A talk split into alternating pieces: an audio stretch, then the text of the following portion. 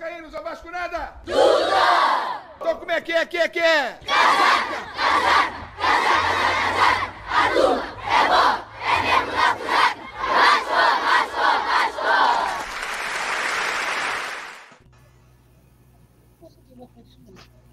Boa noite, amigos. Estamos aqui, Casaca, não é mais o Casaca, é a live do Casaca, com a presença hoje do Marco Antônio Monteiro, que é o nosso convidado, a Alicia Gomes está sempre conosco aqui toda semana, e também o de Noel Santana. Faça as honras da casa, minha querida Alicia. Boa noite.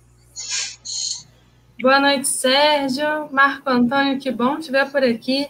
Obrigado. E de Noel Santana também, boa noite. Hoje a nossa live é de número 975, dia, deixa eu ver aqui para não errar, porque eu estou errando o dia direto, 29 de março de 2021. Esse ano que a gente não sabe muito bem quando é segunda, terça, quarta, quinta, mas hoje é segunda-feira. E a gente está aqui nessa live para falar dos dois meses de gestão pífia no Vasco. E por isso a gente tem esse importante é, convidado no dia de hoje, que vai trazer para a gente muita, é, além de informação, uma noção enorme que tem de, do Vasco, que é o Marco Antônio. E vou passar agora a bola para ele para dar o boa noite e depois boa noite do Dinael. Boa noite, Lícia. Boa noite, Sérgio. Boa noite, de Noel.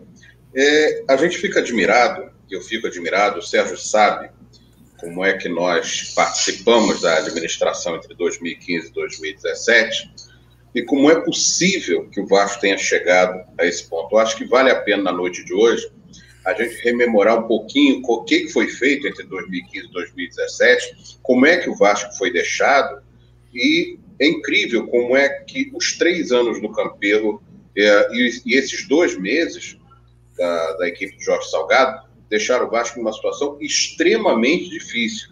Difícil para o seu futuro, difícil no seu presente, porque não era isso, não foi isso que aconteceu entre 2015 e 2017. Eu acho que é, esse boa noite inicial é um pouco para a gente saber o que, que poderia ter acontecido e como é que eles deixaram o Vasco chegar a esse ponto. Porque a gente perde um pouco ah, o fio da meada.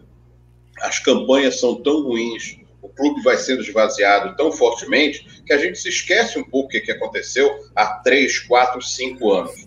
Então é bom rememorar isso um pouquinho, porque ah, os que dizem que o Vasco é inviável, na verdade, não sabem administrar o Vasco, não têm raiz de Vasco. Instituições como o Vasco, quando elas dispensam a sua raiz, elas realmente afundam com uma rapidez enorme. E as pessoas ficam sem saber o que fazer. É um pouco o quadro que a gente está vendo atualmente. Muito bem, agora de Noel Santana. Boa noite. Boa noite, Marco Antônio. Que prazer imenso ter aqui conosco. Eu peço aos amigos que estão chegando agora aí que avise a todo mundo: olha, começou a live do Casaco e hoje tem uma figura importantíssima na história contemporânea do Vasco, que é o Marco Antônio. Sabe tudo do Vasco. A conversa vai ser excepcional. E exatamente abordando esse assunto que ele falou aí, é lamentável que essa gente continue se prevalecendo de coisas absolutamente inverídicas. Né? Ah, 20 anos. 20 anos, mas eles têm a participação de, desses 20 anos, dessa, dessa, desse momento ruim que vivemos hoje, que já, já não é de hoje, já vem de algum tempo. Né? Então, tenho certeza que vamos ter um, uma conversa excelente com essas figuras maravilhosas do Vasco, de história do Vasco, de conhecimento do Vasco, que são o Marco Antônio e o Sérgio, como todo mundo sabe. Né? Então é isso aí. Eurico vive. Muito bem. Nós vamos iniciar. Eu tenho a felicidade de ter o Marco Antônio hoje aqui, que foi uma pessoa que esteve presente boa parte desse século XXI, trabalhando e ajudando muito nas gestões do Vasco, tanto do Eurico Miranda ali entre 2001 e 2008, até junho de 2008, como na gestão entre dezembro de 2014 e janeiro de 2018. E eu costumo uhum. dizer, Marco, que nós não podemos falar esse discurso de 20 anos, isso é um discurso absolutamente falacioso, porque você não tinha uma situação no Vasco até junho de 2008 próxima do que se viveu posteriormente a isso. E na sequência, nós aí poderíamos, poderíamos falar e vamos falar sobre o que aconteceu nessa, na última gestão do presidente Eurico Miranda e o que vem acontecendo agora. Nesse período, com exceção justamente da gestão do Eurico Miranda, o Vasco entrou num decréscimo institucional, filosófico, de concepção, constituiu-se numa falta de respeito interno. O Vasco entrou num caminho que, de fato, para quem estava dentro do Vasco em junho de 2008, era inacreditavelmente, ou quase impossível, inacreditável ou quase impossível. Então, eu acredito que seja muito importante nós hoje falarmos do presente, evidentemente, o que está acontecendo, que é muito grave, Semana passada, por exemplo, o Vasco perdeu o direito de ser da qualidade de clube formador, que, o que pode causar inúmeros prejuízos, nós sabemos disso.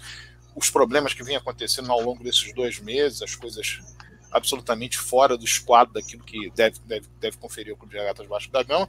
Mas eu queria só que você fizesse um pequena, uma pequena análise a respeito daquele período ali até, uma análise ou resumo, daquele período até 2008, porque já há um dado que nós já conversamos várias vezes, emblemático. O Vasco, em junho de 2008, ele tem um gasto mensal de 3 a 3 milhões e meio de reais mês. E quando nós retornamos ao Vasco em 2015, ou dezembro de 2014 para 2015, o Vasco está gastando entre 10 e 12 para poder girar o mês. Só aí já se vê o que aconteceu naqueles seis anos e cinco meses. Mas eu vou deixar você à vontade para fazer uma análise sobre esse, essa virada ali, 2008 até até 2008, depois a chegada em 2014, dezembro de 2014, e aí nós vamos desenvolver a gestão do próprio Eurico Miranda e a situação de agora comparado com tudo aquilo que foi deixado até janeiro de 2018. Sérgio, esse é um ponto importante. Eu sei que vocês têm batido nisso, porque a história de 2001 e 2008, muita gente que é mais nova já não pegou. Quer dizer, 2008 nós já temos aí um período de 13 anos, praticamente, né? Junho de 2008, nós a junho de 2021, nós vamos completar 13 anos. Há um dado muito interessante, que é o seguinte: é, se nós pensarmos na campanha que foi feita pela mídia, na campanha que foi feita pela então oposição, parecia que o Vasco não ganhava nada há 50 anos. Né? O Vasco vinha de um período extremamente vitorioso, extremamente vitorioso. O Vasco foi o principal clube do Rio de Janeiro dos anos 90, dos principais clubes do Brasil, talvez ali uh, com a primeira metade dos anos 90, o São Paulo, na segunda metade, Vasco e Corinthians. Né? São Paulo e Palmeiras, um pouco na primeira metade, Vasco Corinthians na segunda metade dos anos 90. O Vasco conquistou quatro títulos estaduais nos anos 90, uh, ah, o Vasco foi campeão brasileiro em 89, já quase virando para 90, mas 97 e 2000, quer dizer, no período aí de 11 anos, o Vasco conquistou três campeonatos brasileiros, campeão da Libertadores, e fora os títulos de. Uh, os títulos que o Vasco teve. Mercosul, Rio São Paulo. Mercosul, Rio São Paulo, tudo isso. Bom. E todo clube, isso é histórico, quer dizer, só quem não conhece o clube não sabe. Depois que você tem um período muito vitorioso, você tem um período de transição. Nosso período de transição foi muito prejudicado por dois, dois fatos. Primeiro, a, a saída do parceiro, que era o Nations Bank, virou Bank of America e saiu. E todos saíram. É bom lembrar que parecia que só o Vasco tinha perdido. Né? Na verdade, houve uma conjuntura brasileira né, que mudou o panorama da economia. A gente tem que lembrar que a partir de 99 houve uma, uma quebra cambial. O Brasil foi ao Fundo Monetário Internacional, a gente se esquece disso. As receitas, como o real, o real se desvalorizou muito, as receitas caíam para esses grupos. Então, foi Hicks Music, ISL, Bank of America, que já não era o Nations Bank, que foi quem fez a parceria, então todos eles saíram do Brasil. Só que o Vasco perdeu a parceria, como os outros perderam, ao mesmo tempo em que começou a sofrer uma guerra uh, brutal do principal meio de comunicação brasileiro, que era a Rede Globo Televisão. Né? Nós ficamos dois anos sem receber um tostão de verba de televisão. Mas não foi só isso, não. Se fosse só receber a verba de televisão, já seria gravíssimo. Nós ficamos dois anos com uma campanha sistemática contra o Vasco contra o Eurico, com levantamento de situações absolutamente inexistentes, que de, anos depois, anos depois, uh, tudo isso foi provado que era uma farsa, uma farsa midiática, uma farsa jurídica, tanto que o Eurico foi absolvido em tudo, e o principal deles é que o Ministério Público, né, uh, envia a, a, a justiça dizendo assim: olha, não se abra processo porque as declarações do Eurico são absolutamente legais, ele tinha todos os rendimentos declarados. Então, então é, é, algo que foi uma farsa montada, mas que sufocou o Vasco naquele período. Só que naquele período, o Vasco teve esse sufocamento maior, é verdade, mas os outros do Rio de Janeiro tiveram muitos problemas. É bom lembrar que o Atlético Paranaense foi campeão, São Caetano chegou a finais, uh, ou depois o Cruzeiro foi campeão, ou seja, havia uma dificuldade uh, no Brasil em relação a quem perdeu as suas parcerias. E o Vasco tinha perdido os outros clubes do Rio também. O Vasco ainda foi campeão carioca 2003, poderia ter sido campeão da Copa do Brasil em 2006 não, se não tivesse tido aquela parada da Copa do Mundo. O Vasco era amplamente favorito, aquela parada realmente quebrou a equipe, quebrou a sequência, né? E o Vasco vinha numa recuperação. Quando nós saímos em 2008, nós tínhamos o seguinte panorama: o Vasco tinha São Januário, perfeito. O, o Palmeiras tinha o Parque Antártico antigo. Corinthians não tinha estádio. O Internacional tinha o Beira Rio antigo. O Grêmio tinha o Olímpico antigo. É? Então, quando você vê tudo isso, qual era a situação? O Vasco tinha quatro títulos brasileiros, o Palmeiras também tinha quatro títulos brasileiros, então tinha tudo isso. Nós recebíamos a mesma coisa do contrato de televisão. Né? Já tinha sido feito um certo apaziguamento com a Rede Globo, tinha voltado já ao normal a partir de 2003. Né? Algumas figuras foram importantes até. Né? A, a, o Pedro Valente foi um negociador na época com a Globo, tudo isso tal. Estava tudo normal, Clube dos 13 funcionando. O Eurico sai, depois daquela campanha do MOVE e de um golpe jurídico, liderado pelo governador Sérgio Cabral, que a gente sabe muito bem quem é hoje. Era que, é, foi essa turma que entrou no Vasco. Né? Para você, você ter uma ideia, é, o bloqueio foi tão grande que a coisa mais fácil numa discussão desse nível é que você ganha uma liminar para dizer, olha, peraí, tem uma coisa, não houve irregularidade na eleição de 2006. O que houve foi uma, uma perda de prazo, que na verdade não foi nem perda de prazo, foi recolhimento de custas, uma diferença de 30 reais e que se deu uma revelia no Vasco. E todo o bloqueio foi feito. Quer dizer, uma ordem do Sérgio Cabral em que todo bloqueio, o judiciário foi absolutamente bloqueado. Foi dado o golpe, quer dizer, podia ter se esperado. Nós estávamos na metade de 2008, o Sérgio há pouco tempo lembrava disso, que eles diziam que tinham que assumir rápido para levar o Vasco para a Libertadores no ano seguinte. O Vasco sai com as suas contas equacionadas, né? tinha tido uh, a Timania, o Vasco aderiu, a, foi o primeiro a aderir à Timania, tinha suas contas pagas. O Vasco recebia a mesma coisa que outros quatro grandes clubes brasileiros, como top, top do, do, da televisão. Não tinha penhoras. Eu gosto que as pessoas vejam o seguinte: pesquisem os borderôs do Vasco no primeiro semestre de 2008 se tem alguma penhora. O último grande jogo expressivo do Vasco naquela época foi o Vasco Esporte, semifinal da Copa do Brasil, que nós não fomos à final por causa do pênalti, né? Uma disputa de pênaltis que a gente perdeu em São Januário. Iríamos à final da Copa do Brasil 2008, como fomos em 2006, e não tinha nenhuma penhora. O Vasco não tinha penhora. Tinha sido ah, também equacionada essa parte. Nós tínhamos um clube relativamente equacionado, que girava nessa faixa realmente, entre 3 milhões e meio e 4 milhões, né? e recebíamos 25 milhões da televisão por ano, como todos os outros demais grandes, Flamengo, Corinthians, São Paulo e Palmeiras recebiam. Muito bem. Quando a gente sai, o vice-presidente de futebol que entrou, que foi o NECA, né? ex-supermercadista dos Três Poderes, uma pessoa ligada ao Sendas e esse pessoal, primeira coisa que o NECA diz é que a estrutura do Vasco era maravilhosa era muito boa. E essa estrutura foi tão desmontada em dois meses que levou o Vasco à segunda divisão. A gente sabe que muita gente tinha uma, uma cabeça maluca, achando que vai para a segunda divisão e volta igual o Fênix, igual o Corinthians e está tudo bem. E não estava tudo bem, porque a administração do Dinamite foi um desastre. Um desastre a começar uh, por não saber a posição do Vasco, não saber o que, que o Vasco representava e não saber a disputa que o Vasco tem. Eu não trato o Flamengo como inimigo, mas trato como um adversário que você tem que saber como se posicionar. O Flamengo junta no Rio de Janeiro algo que não se junta, por exemplo, em São Paulo ou no Rio Grande do Sul. Porque o Flamengo tem a mídia basicamente a favor e não é de hoje. Não é de hoje. Não tem nada a ver com. Não tinha nada a ver com o Eurico você vai lá nos anos 30, 40, 50, você vai ver como é que é. Uh, eu trabalhei, você sabe, Sérgio, 10 anos nas organizações Globo. A cúpula era toda Flamengo, começar pelo Roberto Marinho, seus filhos também. Então, os grandes dirigentes das organizações eram Flamengo. Né? Ari de Carvalho, um dia, era Flamengo. Próprio Mário Filho, do Jornal dos Esportes, era Flamengo. Tinha uma honestidade intelectual muito grande, até no livro Negro do Futebol Brasileiro, mas era Flamengo. Então, é, é, é, é, algo que pega a mídia, pega hoje o poder judiciário, desembargadores, juízes, na maioria são Flamengo, e pega a elite. Quer dizer, a elite carioca, durante muito tempo, teve uma divisão com o Fluminense. A partir dos anos 70, 80, isso, obviamente, ficou dominado pelo Flamengo. Então, o Flamengo tem a, a elite financeira do Rio de Janeiro, tem o poder judiciário e tem a mídia. Esse conjunto não existe em outro lugar do Brasil. Quando você vai, o Corinthians tem uma base popular muito importante, mas não tem a elite de São Paulo.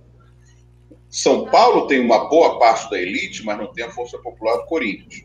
O Palmeiras tem a força da colônia, mas não tem a força da, da elite financeira. Então, essas coisas são divididas. Aqui no Rio, não, se concentra tudo num. E você tem que saber como é que você se posiciona, porque a estratégia do Flamengo ao olhar a globalização e observar a decadência do Estado do Rio de Janeiro e ter a noção perfeita de que é difícil que você tenha quatro grandes clubes que possam estar no top do futebol brasileiro para sempre, o Flamengo é o seguinte: bom, eu tenho que ter esse mercado praticamente isolado para mim, para ter força financeira para enfrentar São Paulo e os, outros, e os outros. E o Vasco tem que saber como é que é essa, a gente não sabe. Primeira coisa que fez foi tirar o Vasco do no top da televisão, isso foi um desastre absoluto, e não soube administrar. Quer dizer, depois largar, quando viram que não tinha mais dinheiro, estouraram o dinheiro do Vasco naquele período ali de 2011 para ganhar a Copa do Brasil e fazer a campanha do vice-campeonato brasileiro de 2011. E quando largaram o Roberto, aí foi um desastre absoluto. Então o Vasco perdeu a representação política ao implodir o Clube dos 13, que não interessava ao Vasco, o Vasco implodiu o Clube dos 13, isso só beneficiou o Flamengo e Corinthians. Vasco saiu do top da televisão e depois foi se perdendo ao longo do tempo. O Eurico deixou não só as contas relativamente equacionadas, como deixou uma equipe que ia dar um dinheiro ao Vasco que significaria entrar na década de 10, né, de 2010, 2011, numa posição muito confortável aqui no Rio de Janeiro. A gente tem que lembrar de Alex Teixeira, Allan Kardec, o próprio Felipe Coutinho, que o dinheiro terminou ficando para a administração do Dinamite, outros jogadores de base que estavam surgindo, certo? Souza. Souza, todos esses jogadores, jogadores que dariam muito dinheiro ao Vasco se bem administrados. Então, tudo isso foi perdido. Quando nós voltamos em 2014, antes de fazer um intervalinho para passar para vocês, o Eurico ganhou a eleição, tinha que ganhar, obviamente, não tinha como. outra pessoa não pegaria o Vasco daquele jeito. No dia 20 de novembro de 2014, eu lembro disso até hoje, era um feriado, feriado do Rio, ele me ligou se eu podia ir ao clube com ele, porque tinha uma pessoa que ia passar a situação financeira do Vasco para ele. Para você ter uma ideia, ali não tinha Rodrigo Caetano, Cristiano Keller estava viajando, não tinha Roberto Dinamite, nós fomos atendidos, clube fechado, nós fomos atendidos no financeiro por, uma, por um funcionário financeiro chamado Santana. Logo depois quando a gente entrou, pediu demissão e saiu. Esse Santana tinha vários slides mostrando a situação financeira do Vasco. Era algo tétrico, tétrico. Não havia mais nada a receber. A gente sabia que o Campeonato Carioca, dois anos futuros, 2015 e 2016, tinham sido adiantados, inclusive com a anuência do Eurico, porque tinha sido pedido do Dinamite, do Peralta, naquela reta final, porque se não pagasse jogadores, o Vasco não ia subir para a primeira divisão não tinha nada a receber da televisão do Campeonato Brasileiro, estava tudo já acordado, penhorado e tudo isso.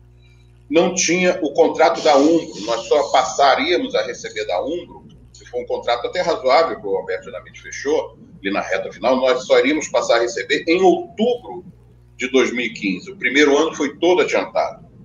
Para você ter uma ideia, eles fizeram uma barbaridade que foi negociar venda de camisas direto para o Vasco, com a Umbro. O Vasco pegou, se não me engano, 3 mil, 4 mil camisas, que era uma camisa especial que o Vasco venderia. Primeira coisa que eu levantei ali, disse, desculpe, o Vasco não pode vender.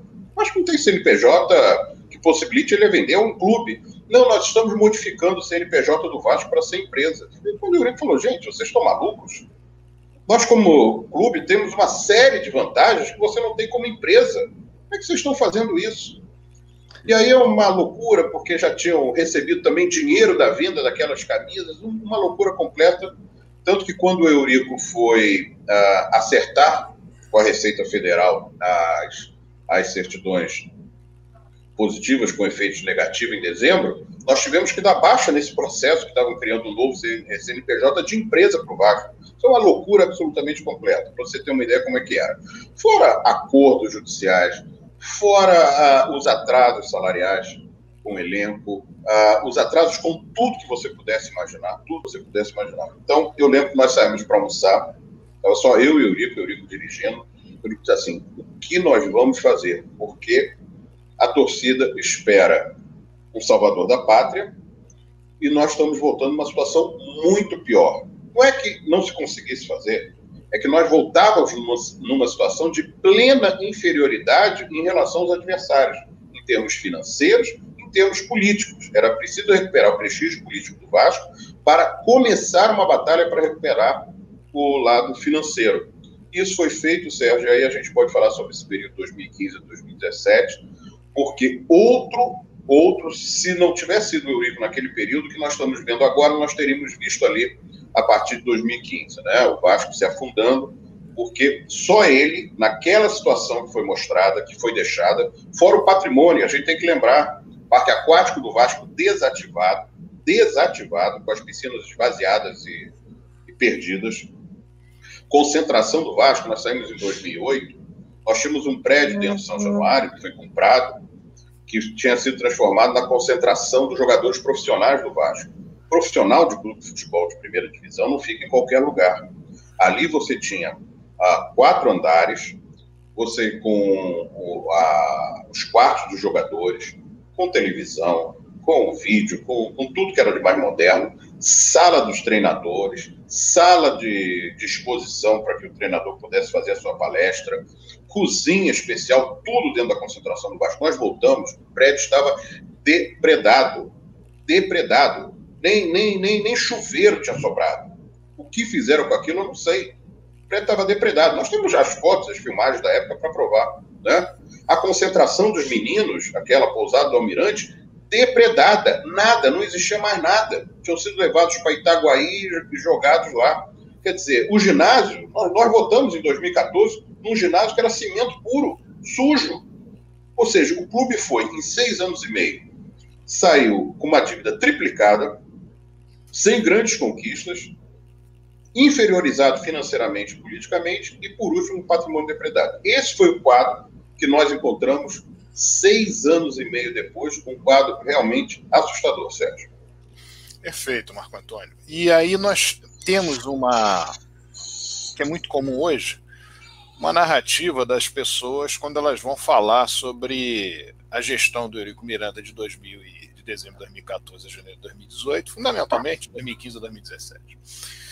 E eu tinha uma preocupação, aliás, o Marco Antônio também tinha essa mesma preocupação, porque com toda a dificuldade que nós tínhamos naquele momento, muito mais o Marco Antônio do que eu. O Marco Antônio era mil vezes mais ativo do que eu no Vasco. Eu, vez por outra, estava tentando ajudar alguma coisa. O Marco Antônio estava no dia a dia, vendo todas as coisas que estavam acontecendo. E nós vimos a dificuldade para cada ação, para cada problema que surgia. O Vasco, em determinado momento, em 2016, teve que arrumar 12 milhões de reais para pagar o Éder Luiz. O Éder Luiz, não, o valor referente ao Éder Luiz para o Benfica que a FIFA havia dado ganho de causa para o Benfica e o Vasco, se não pagasse em 48 horas, perdia ponto no campeonato. Como o Cruzeiro perdeu agora, né? Como o Cruzeiro perdeu agora. Nós tínhamos problemas da, das mais variadas ordens, porque o time do Vasco, o time que foi deixado, foi um time que tava ter, tinha ficado em terceiro lugar na segunda divisão, não havia liderado rodada alguma na segunda divisão, não. com uma série de jogadores que já saíam pós o fim da, da segunda divisão e outros jogadores que eram considerados pela torcida jogadores de menor nível técnico, etc., mas que tinham um salário muito alto. E isso também foi um problema para ser equacionado. O patrimônio, Marco Antônio já falou. A base em Itaguaí, nós conversávamos com as pessoas ligadas à base, elas diziam que olha, o que acontece é o seguinte: há um inchamento aqui de jogadores na base, você tem mais de 20 jogadores para cada categoria, uma grande confusão, nós temos que fazer uma enxugar, ver qual é a qualidade, o que, que nós vamos aproveitar, etc. Nós tínhamos um problema com relação, por exemplo, ao Flamengo. O Vasco havia jogado em seis anos e cinco meses 22 vezes com o Flamengo, havia ganho três partidas. Servem essa situação. O Vasco virara freguês do Botafogo, que sempre foi um tradicional freguês do Vasco.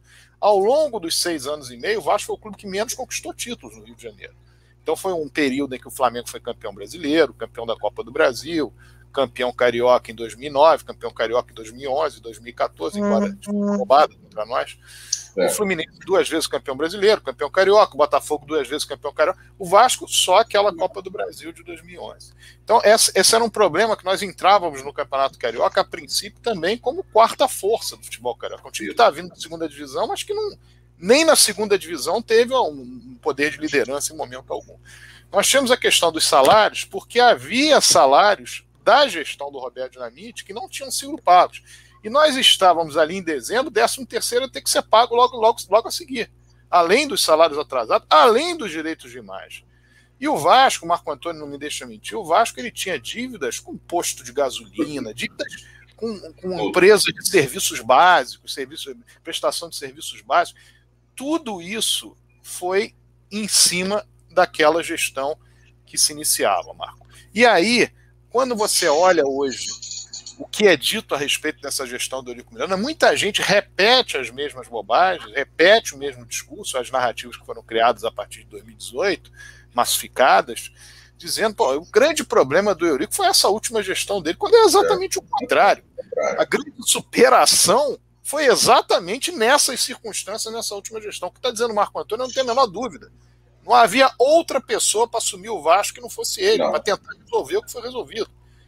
E aí, Marco, nós temos nessa gestão do Eurico Miranda, que você em seguida pode externar mais a respeito do que eu estou falando, nós tivemos o Vasco conquistou mais títulos que os outros clubes todos cariocas, Flamengo, Fluminense Botafogo, mais taças.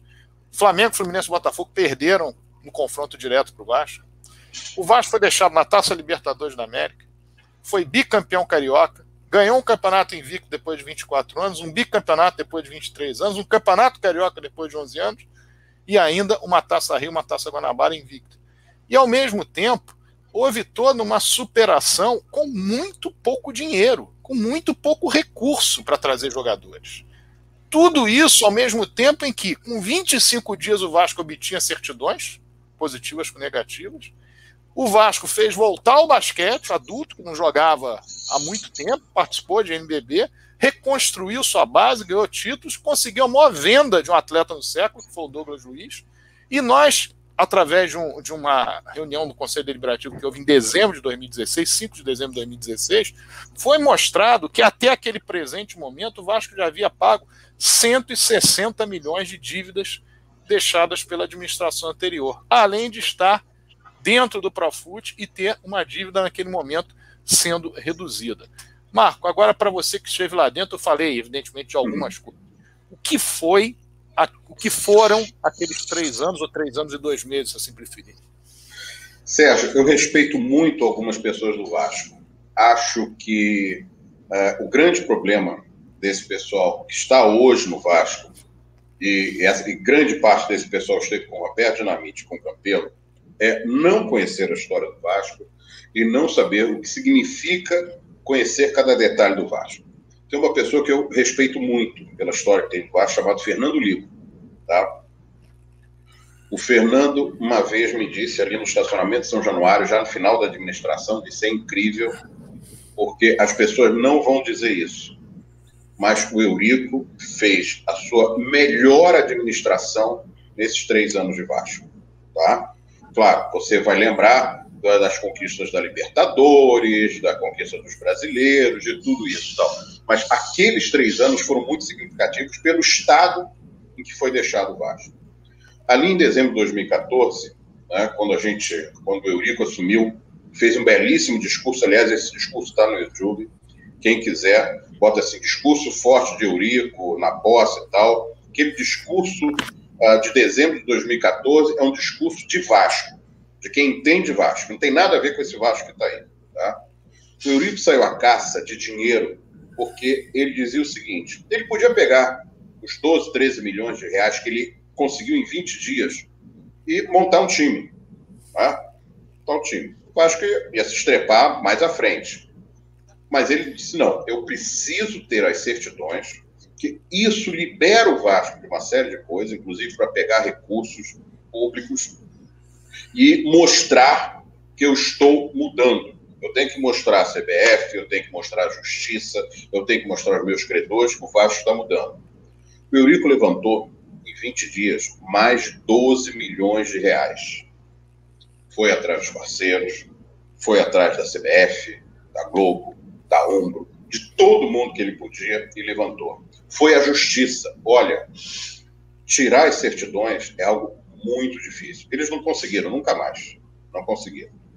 Porque quando você acha que você vai terminar, aparece uma guia do INSS dizendo que há uma pendência de 1969 que não foi incluída na Time Mania anterior. Porque o Vasco também entrou, estava em atraso com tudo isso. Eu sei que chegou num ponto que ele, na frente de uma juíza federal lá, fazendo os últimos cálculos, o senhor tem ideia de quanto o senhor vai pagar? Disse, tenho, tenho ideia. Ele já sabia, mais ou menos. A senhora só precisa me dizer quanto é que é para eu passar o cheque. Ele disse, eu estou sendo para ficar ali no, entre 12 e 13 milhões, que é o que eu tinha conseguido. Pois ele conseguiu. Em menos de 30 dias, o Vasco tinha certidões. E foi atrás da Caixa Econômica. Por quê? Do mesmo modo que nós perdemos a Eletrobras, naquela época, da, do Sérgio Cabral, do Roberto Dinamite, nós já tínhamos um contrato com a Caixa e não podíamos pegar o dinheiro da Caixa, porque não tinha certidões. Né? E o Eurico foi atrás disso. Nós fomos para uma reunião em Brasília, eu fui, depois o Luiz Manuel Fernandes foi, o Eurico indo. Rapaz, só alguém que sabe o que é Vasco enfrentava o que a gente enfrentou na Caixa. Tá? A Caixa tinha todas as queixas do Vasco, todas. Nem apresentação de relatório o Vasco tinha. E não tinha porque entre a apresentação, da apresentação do relatório de patrocínio para a Caixa, era preciso um relatório do IBOP, mostrando qual tinha sido a exposição da Caixa. o Ibope fazia isso, chamava Ibope Repucom. Fazia isso para todos os grandes clubes, né? Quanto é que foi a exposição da camisa, quanto é que foi a exposição da placa, quanto é que foi tudo isso. Mas simplesmente não entregou porque o Vasco não pagava o Ibope. Pagava. Aí, aí tá bom, então vamos lá, vamos fazer o acordo com o Ibope. Aí o pessoal do marketing me falou, mas não pode, porque já fez acordo e não pagou o acordo também. Então fomos falar com o Colagrossi, que era o presidente do IBOC, olha, agora o Eurico voltou, nós vamos pagar, por favor, mande o relatório. E nós passamos quase que o Réveillon, dia 30 de dezembro, né, com a Maria Vitória na caixa, que era quem cuidava dos clubes, já está aposentada, esperando o relatório do Vasco para que a gente pudesse receber o que a gente ainda tinha para receber, que eram 3 milhões de reais, e dar entrada no novo contrato com a Caixa. Os contratos com a Caixa eram contratos difíceis. Ao contrário do que muitas pessoas pensam, um estatal dessas tem enorme responsabilidade. São funcionários de carreira que têm enorme responsabilidade. A cobrança era dura, era muito dura. Eles nos exigiam, num relatório, fotos dos jogos do futsal mirim, para saber se a Caixa estava sendo exibida ou não. E a força que o Eurico fazia para conseguir aqueles contratos não era fácil, porque a lógica era diminuir o valor do Vasco, por uma série de fatores. Né? E o Eurico conseguia, conseguia manter, conseguia fazer. Né? E quando nós começamos o campeonato, você deve lembrar, Sérgio, que antes do campeonato nós fomos disputar um torneio em Manaus. Né? A gente perdeu um jogo de 1 a 0 do Flamengo com uma falha do Santos Silva. E a gente não tinha time. Não tinha mesmo. A gente sabia que não tinha time. E com muita dificuldade, com muito esforço, sem dinheiro para dar na frente, você montou um time que foi campeão carioca. E ser campeão carioca naquele momento era importante. Aliás, ser campeão carioca é sempre importante. Só não é importante para esse pessoal que eu acho engraçado, porque os adversários gostam de ser campeão carioca. O Vasco não, termina não dando valor. Nós vendemos para o segundo jogo, foi a venda mais rápida do, da lotação do Maracanã. Em seis ou sete horas se esgotou tal o assunto, tal a vontade que a torcida do Vasco tinha de comemorar um título e comemorou, foi uma festa belíssima ali em 2015, né? Infelizmente, nós não tínhamos fôlego naquele momento para montar um time para o brasileiro, naquele momento ali em maio. Tá? Esse fôlego só veio no meio do ano, né? Quando se conseguiram, nós conseguimos mais recursos, né? E o Eurico pôde montar o time. Não se montou em maio porque realmente não tinha dinheiro. Nós sobrevivemos naquela reta final ali do Campeonato Carioca, entre abril e maio, com o dinheiro das rendas do Carioca, que foram expressivas contra Flamengo e Botafogo, com o prêmio do campeonato, com os patrocínios conseguidos, você deve lembrar que a gente conseguiu patrocínios para a final, né? E a gente conseguiu pagar o elenco ali. Quando, só quando chegou maio no campeonato, realmente não tinha dinheiro, né? Não tinha dinheiro, não tinha de onde tirar. Isso é, é foi uma batalha até julho, né? E quando a gente montou a equipe, a gente sabia que aquela equipe não era para cair. Né? No, no, segundo turno, nós fomos extremamente prejudicados pela arbitragem. Ah, o Vasco caiu na arbitragem, né? e não montou o time antes por absoluta falta de recursos. Sobrevivemos a isso. Né? Fomos para 2016. E é bom lembrar, em 2015 o Eurico já pagou o 13º salário. Aliás, o Eurico pagou. Nós tínhamos que pagar os meses de novembro, outubro já no final, mas novembro, dezembro e 13º que o Dinamite deixou. Fizemos acordos com jogadores que estavam no elenco, como Martin Silva, né, para receber o que eles tinham de atrasado. E começamos a pagar os atrasados dos acordos que foram feitos, porque senão vinham penhoras. O Marcos Carvalho, que era o vice de finanças, está aí. Nós tínhamos mês pagarmos até 2 milhões e meio de acordos. 2 milhões e meio de acordos. Acordos grandes e acordos pequenos. Só com a SEDAI eram mais de 10 milhões de reais de dívida da água. Você tinha que parcelar, mas tem que pagar o parcelamento. Dívida com uh, o que o Vasco tinha a sua água cortada na época do Roberto e depois pegava o caminhão pipa e não pagava o caminhão pipa, então tinha que pagar o caminhão pipa. Nós tivemos bloqueio por, pelo posto de gasolina chamado posto de gasolina Pérola, que não se pagava gasolina. É algo incrível, incrível de todos os lugares. A equipe de segurança, né?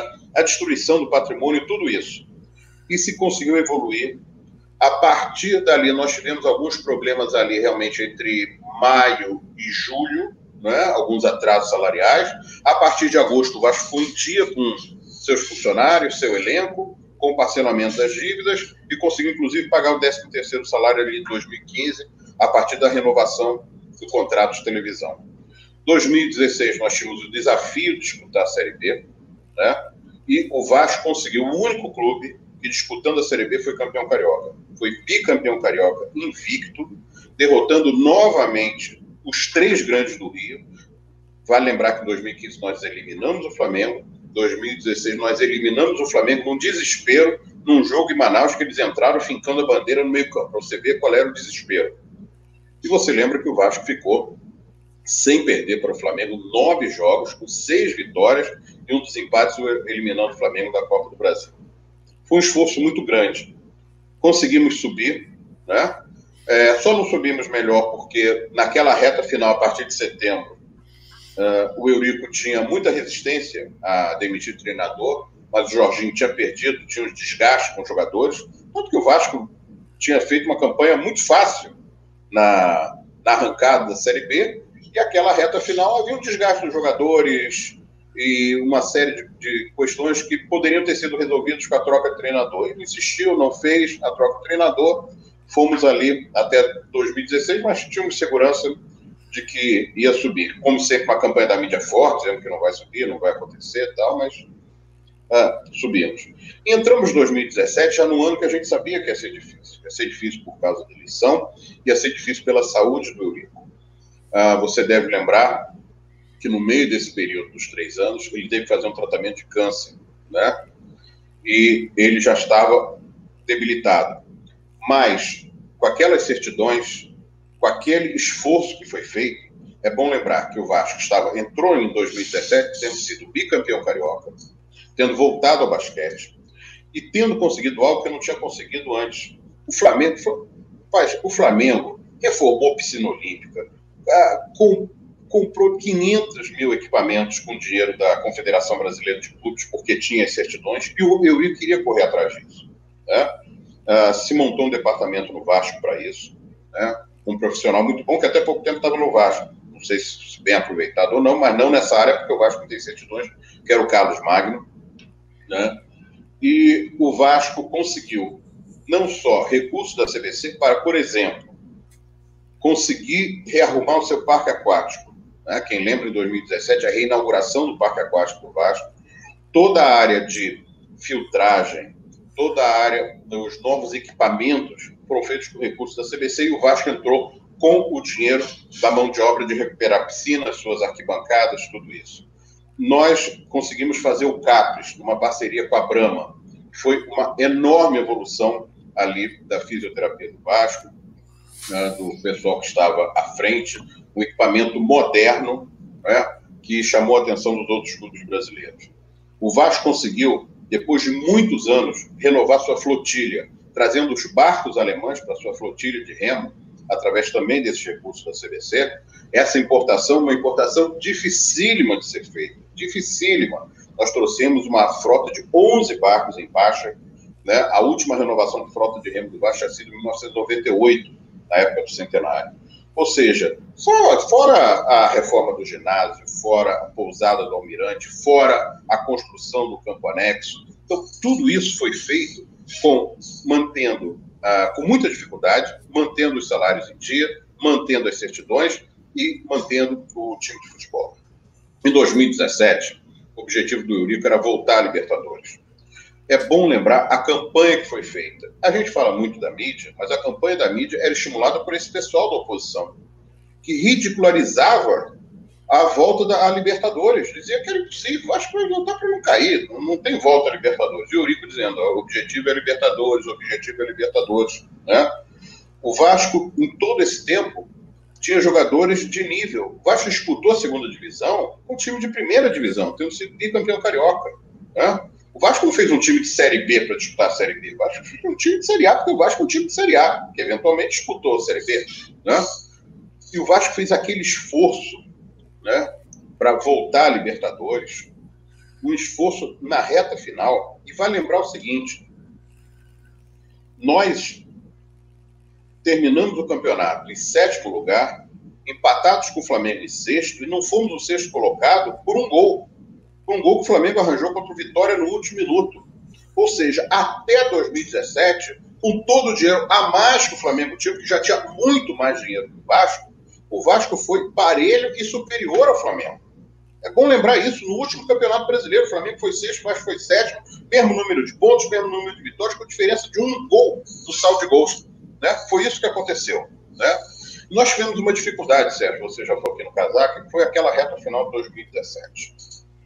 Eu lembro, nós tínhamos vendido o Douglas, é, sentado no Departamento de Finanças com o Vasco, conversando com o Marcos Carvalho, eu disse a ele, Marcos, a gente precisa vender mais um jogador para chegarmos à reta final. Porque nós tínhamos o Eurico doente, tínhamos uma campanha eleitoral que ia ser muito dura, né? E não tínhamos dinheiro.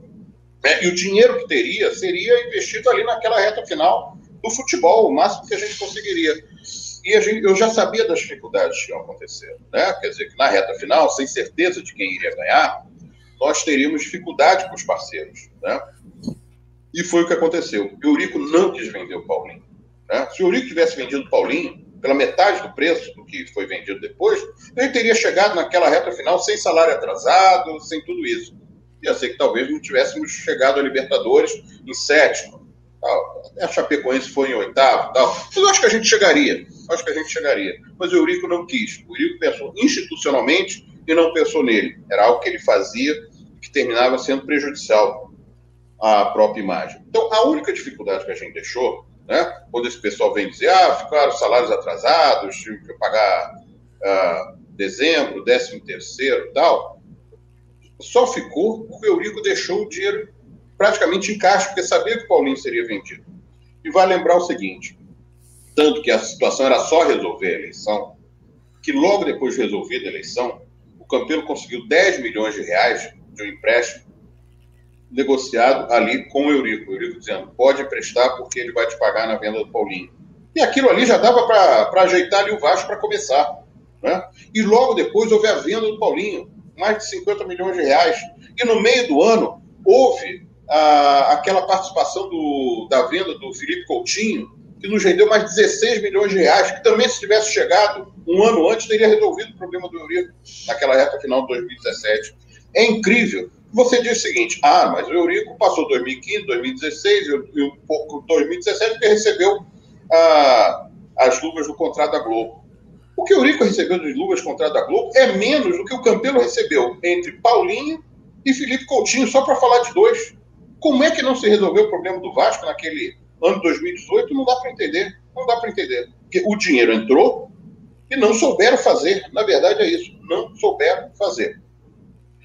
Então, quando a gente termina ali 2017, a gente termina com o sentimento, primeiro, de que tinha tudo para dar errado. Por que, que tinha tudo para dar errado? Só havia uma forma de tirar o Eurico ali do Vasco, e a gente sabe disso. Eles juntaram a chapa do Campelo com o Júlio Brandt, e depois, naquela reta final ali, aquela coisa erradíssima que o Horta fez, desistir no meio do, do dia, né? Ou seja, juntaram alhos com, com bugalhos, juntaram é, água e azeite. Aquilo não se misturava. Quer dizer, foi feito um arranjo eleitoral, ó, vamos juntar todo mundo. Tiveram que fazer a história da urna 7, novamente entrou a justiça na história, não houve perícia nenhuma, não houve nada. Tá bom, se anulou a eleição, se juntou todo mundo para ganhar apertado no Eurico. Tá bom, conseguiram chegar ao poder. Qual foi o resultado disso? Brigaram antes da eleição na Lagoa. Antes da eleição da Lagoa, a chapa já tinha já tinha explodido.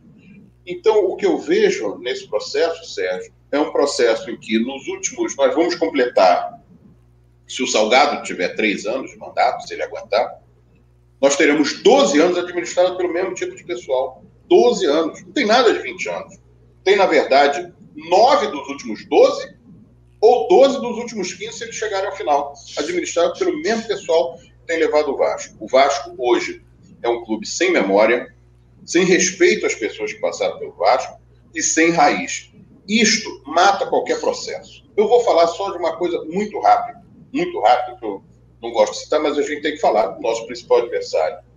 Eu não vejo, com todas essas modernidades que o Flamengo faz, quer dizer, ser moderno ganhando 500 milhões de reais a mais de televisão em 10 anos, eu também sou. Tá? Mas, com tudo isso, eu não vejo o Flamengo. No outro dia eu estava vendo o Pinheiro, Pinheiro que é do Sindicato dos, dos, dos funcionários do clube de futebol, o Pinheiro é segurança do Flamengo desde 1980 e alguma coisa. Tá lá, o Pinheiro tem 40 anos de Flamengo. Não vejo o Flamengo jogar fora as pessoas.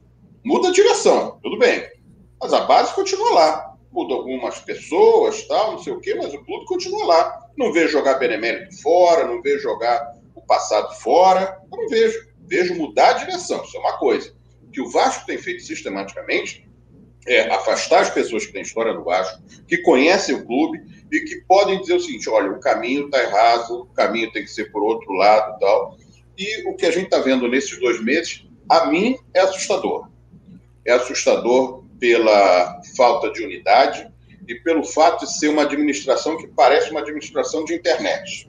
Né? Hoje tem um termo, que eu não gosto de usar, mas negócio de lacração, não sei o quê. É muito bonito. Os vice-presidentes soltam Twitter disso, Twitter daquilo, Twitter não sei o quê. E, e, o dia a dia? Funciona como? Como é que funciona? Como é que você trata a criança vascaína? Como é que você trata o torcedor do Vasco? Como é que você paga os salários? Como é que disse que tinha 70 milhões de reais e não tem um tostão para botar no Vasco? Porque, Sérgio, cá para nós, no outro dia, eu conversando com uma pessoa que você conhece bem, que também tem experiência de Vasco, que é o Ricardo Vasconcelos, eu falei uma coisa para ele. Digo, Ricardo, só uma coisa. Nós tínhamos ali uma situação na eleição que era o Campelo, que era, seria, eh, não tinha nenhuma chance pelo desgaste que tinha. Tinha o Levenciano, que apresentava um plano dele e que dizia que era um plano execuível, tal. algumas pessoas criticavam, eu, você sabe que eu tive com o Levenciano, com a chapa do casaco, mas tinha lá sua proposta. O Jorge Salgado aparecia dizendo que tinha 70 milhões, já tinha captado 20, e que ia fazer isso, que o esporte olímpico ia ser assim, ia modernizar, fazer acontecer. Ora, desculpe, se era para o Jorge, que eu conheço bem, eu tive com o Jorge em 97 na campanha, se era para o Jorge entrar sem o tostão, só com dele, pessoal, que diz, ah, ele pagou o salário, o salário dele e tal, desculpe, ele sabe que isso não vai adiante, não tem como sustentar o Vasco com alguém botando um milhão no mês, um milhão no outro mês, não é isso. Se era para não ter dinheiro nenhum, se era para não ter gente que, que entendesse de Vasco, bom, que a gente, que, se a gente entrasse, Sérgio, tem um tostão, eu, você, o de Noel, as pessoas que estavam, os, os aliados eventuais, as pessoas que já passaram pelo Vasco, com certeza o Vasco não ia cair. A gente sabia o que tinha que fazer naquela reta final, não foi feito nada. Nada, não teve transição, não teve pagamento aos jogadores. Você tem que correr atrás de todo mundo, mobilizar, fazer. Você não pode ir para um jogo com Fortaleza e não conversar com o treinador antes. Vem cá, por que você vai botar um meio-campo sub-20 no jogo com Fortaleza? É um jogo que eu não posso perder. Eu tenho que ganhar, mas se eu empatar, pelo menos eu seguro Fortaleza, eu não posso perder o jogo. Essas coisas que são feitas milimetricamente que a gente aprendeu porque viu o Eurico fazer. Via como é que essas coisas são feitas, como é que você mobiliza numa reta final. Se era para não ter nenhum dinheiro, pelo menos que não tivesse nenhum dinheiro com gente que entende Vasco. Que as pessoas que estão lá não entendem. Como é que você fecha São Januário? que você bota a sede? Ah, eu tenho medo, que eu tenho. Eu, eu ouvi essa frase de uma pessoa ligada a ele. Ah, o Jorge disse que tem direito de trabalhar sem ser ameaçado. Então não seja presidente do Vasco. Ninguém botou um revólver na cabeça do Jorge, que é uma pessoa respeitável, tudo bem, mas ninguém foi lá exigir que o Jorge fosse candidato. Ser presidente do Vasco, ser presidente do Corinthians, ser presidente do Palmeiras, do Grêmio, do Internacional, tem as suas dificuldades, tem ônus e bônus. Os ônus, em geral, são até maiores. Então, o que a gente está vendo hoje no Vasco é isso: fecha a sede de São Januário, não paga os funcionários, não paga os jogadores. Como é que vai ser isso? Se eu já devo quatro meses de salários, de onde vem o dinheiro? Porque a primeira coisa que tinha que fazer, e eu falei uma frase para algumas pessoas, eu disse o seguinte: olha, se o Vasco cair, com eles, nós vamos chegar ao meio do ano sem abrir o portão. Não vão conseguir abrir o portão de São Januário, porque essas coisas se acumulam. O Vasco hoje não tem como não ter uma opção a conseguir os 80 ou 100 milhões que está perdendo da televisão. Como é que você entra no Vasco sem ter essa opção? Como é que você entra no Vasco sem, no dia que você. Porque, cá para nós, houve uma eleição que o Levenciano ganhou. Com mais eleitores, inclusive, do que a enquete que foi feita no calabouço. Mas se eles sabiam que tinham já a justiça, que ia dar ganho de causa a eles tal, no dia seguinte, amigo, a obrigação da chapa que ganhou era estar tá lá com o seu campeiro, dizer o que, que precisa, o que, que nós vamos fazer, reunir os jogadores na segurança. Nada disso foi feito. Nada disso foi feito. Então, quando eu vejo que o Eurico, doente, conseguiu fazer entre 2015 e 2017, e o que aconteceu depois disso, eu vejo o seguinte: se o Vasco não recuperar seus homens de base, sua raiz, e não tiver claramente uma ação que una diversos setores tá, para recuperar o clube, a situação que o Vasco vai chegar é uma situação dramática. Dramática. Não é porque nós estamos só fazendo. Você pode fazer uma campanha de estadual ruim. Isso acontece na vida. Pesquisa qualquer clube, faz campanha estadual ruim. A cada 10 anos você tem uma campanha muito ruim. Mas o que a gente está vendo, desde a virada do turno do Campeonato Brasileiro, é algo dramático o Vasco está ganhando uma partida em cada dez. Né? Sérgio, o que eu estou vendo, eu não, eu, você não vê. Você vê alguém falar de salário, você vê alguém falar de estrutura. Então, hoje está o seguinte: São Januário está praticamente fechado, a administração vai para o centro da cidade, o time treina na Barra da Tijuca, lá na, junto da Cidade de Deus, Jacarepaguá, e ponto final, ninguém ouve falar em mais nada. E parece que está tudo bem, que estão reconstruindo o Vasco. Não estão. E a situação patrimonial do Vasco, um estádio de 90 anos, precisa de conservação. Dizem que muita gente do patrimônio foi mandada embora. E eu temo pelo que vai acontecer no patrimônio do clube no espaço relativamente curto. Porque aquilo tem que cuidar o tempo todo. O tempo todo. Pode falar com o Kim, que foi vice de patrimônio, pode falar com o André Afonso, que foi vice de patrimônio. O que era feito no Vasco, as pessoas não veem. O torcedor vai lá no dia de jogo, acha que está tudo bem. Desde reforço de arquibancada, reforço social, uh, reforço da, de concretagem, de tubulação, de tudo isso que é feito. Então, Sérgio, eu queria só dar esse depoimento, 2015 a 2017, em que eu fiquei muito próximo, até mais próximo do que em 2000 e 2008, vi o que foi feito, vi as injustiças cometidas, a politicagem que foi feita, né, o que se vendeu para a torcida, e, e, que o Vasco estava num caminho novamente de recuperação. Esse caminho de recuperação foi cortado ali a partir de 2018, porque o Campelo não teve, não teve a grandeza de chamar as pessoas que entendiam de Vasco. Né? Quer dizer, o, o Campelo já tinha rompido com o grupo do, do Júlio Brandt, depois rompeu com o grupo do Roberto Monteiro e terminou fazendo uma administração de um cata-cata. Administração essa que sua, sua parte financeira está de volta agora com o Jorge Salgado, Sérgio. Exatamente. Se você parar para analisar, muita gente que está na própria gestão atual do Jorge Salgado estava na, na, na, gestão do Alexandre Campelo. O próprio Adriano Mendes foi indicado pelo Jorge Salgado para ser o vice-presidente de controladoria, hoje está lá nas finanças. O João Marcos, etc. É uma série. Se nós formos aqui pontuar, nós vamos, vamos chegar a inúmeros nomes. Agora. Ô, Sérgio, Sérgio, só uma coisinha, é, falando dessas pessoas que estavam com o Campelo, tal, você deve lembrar, houve uma reunião do Conselho Deliberativo em que se pediu um empréstimo de 30 milhões, né? E aí não teve a papelada correta, se o Dinoel lembra disso. foram aprovados 10 milhões.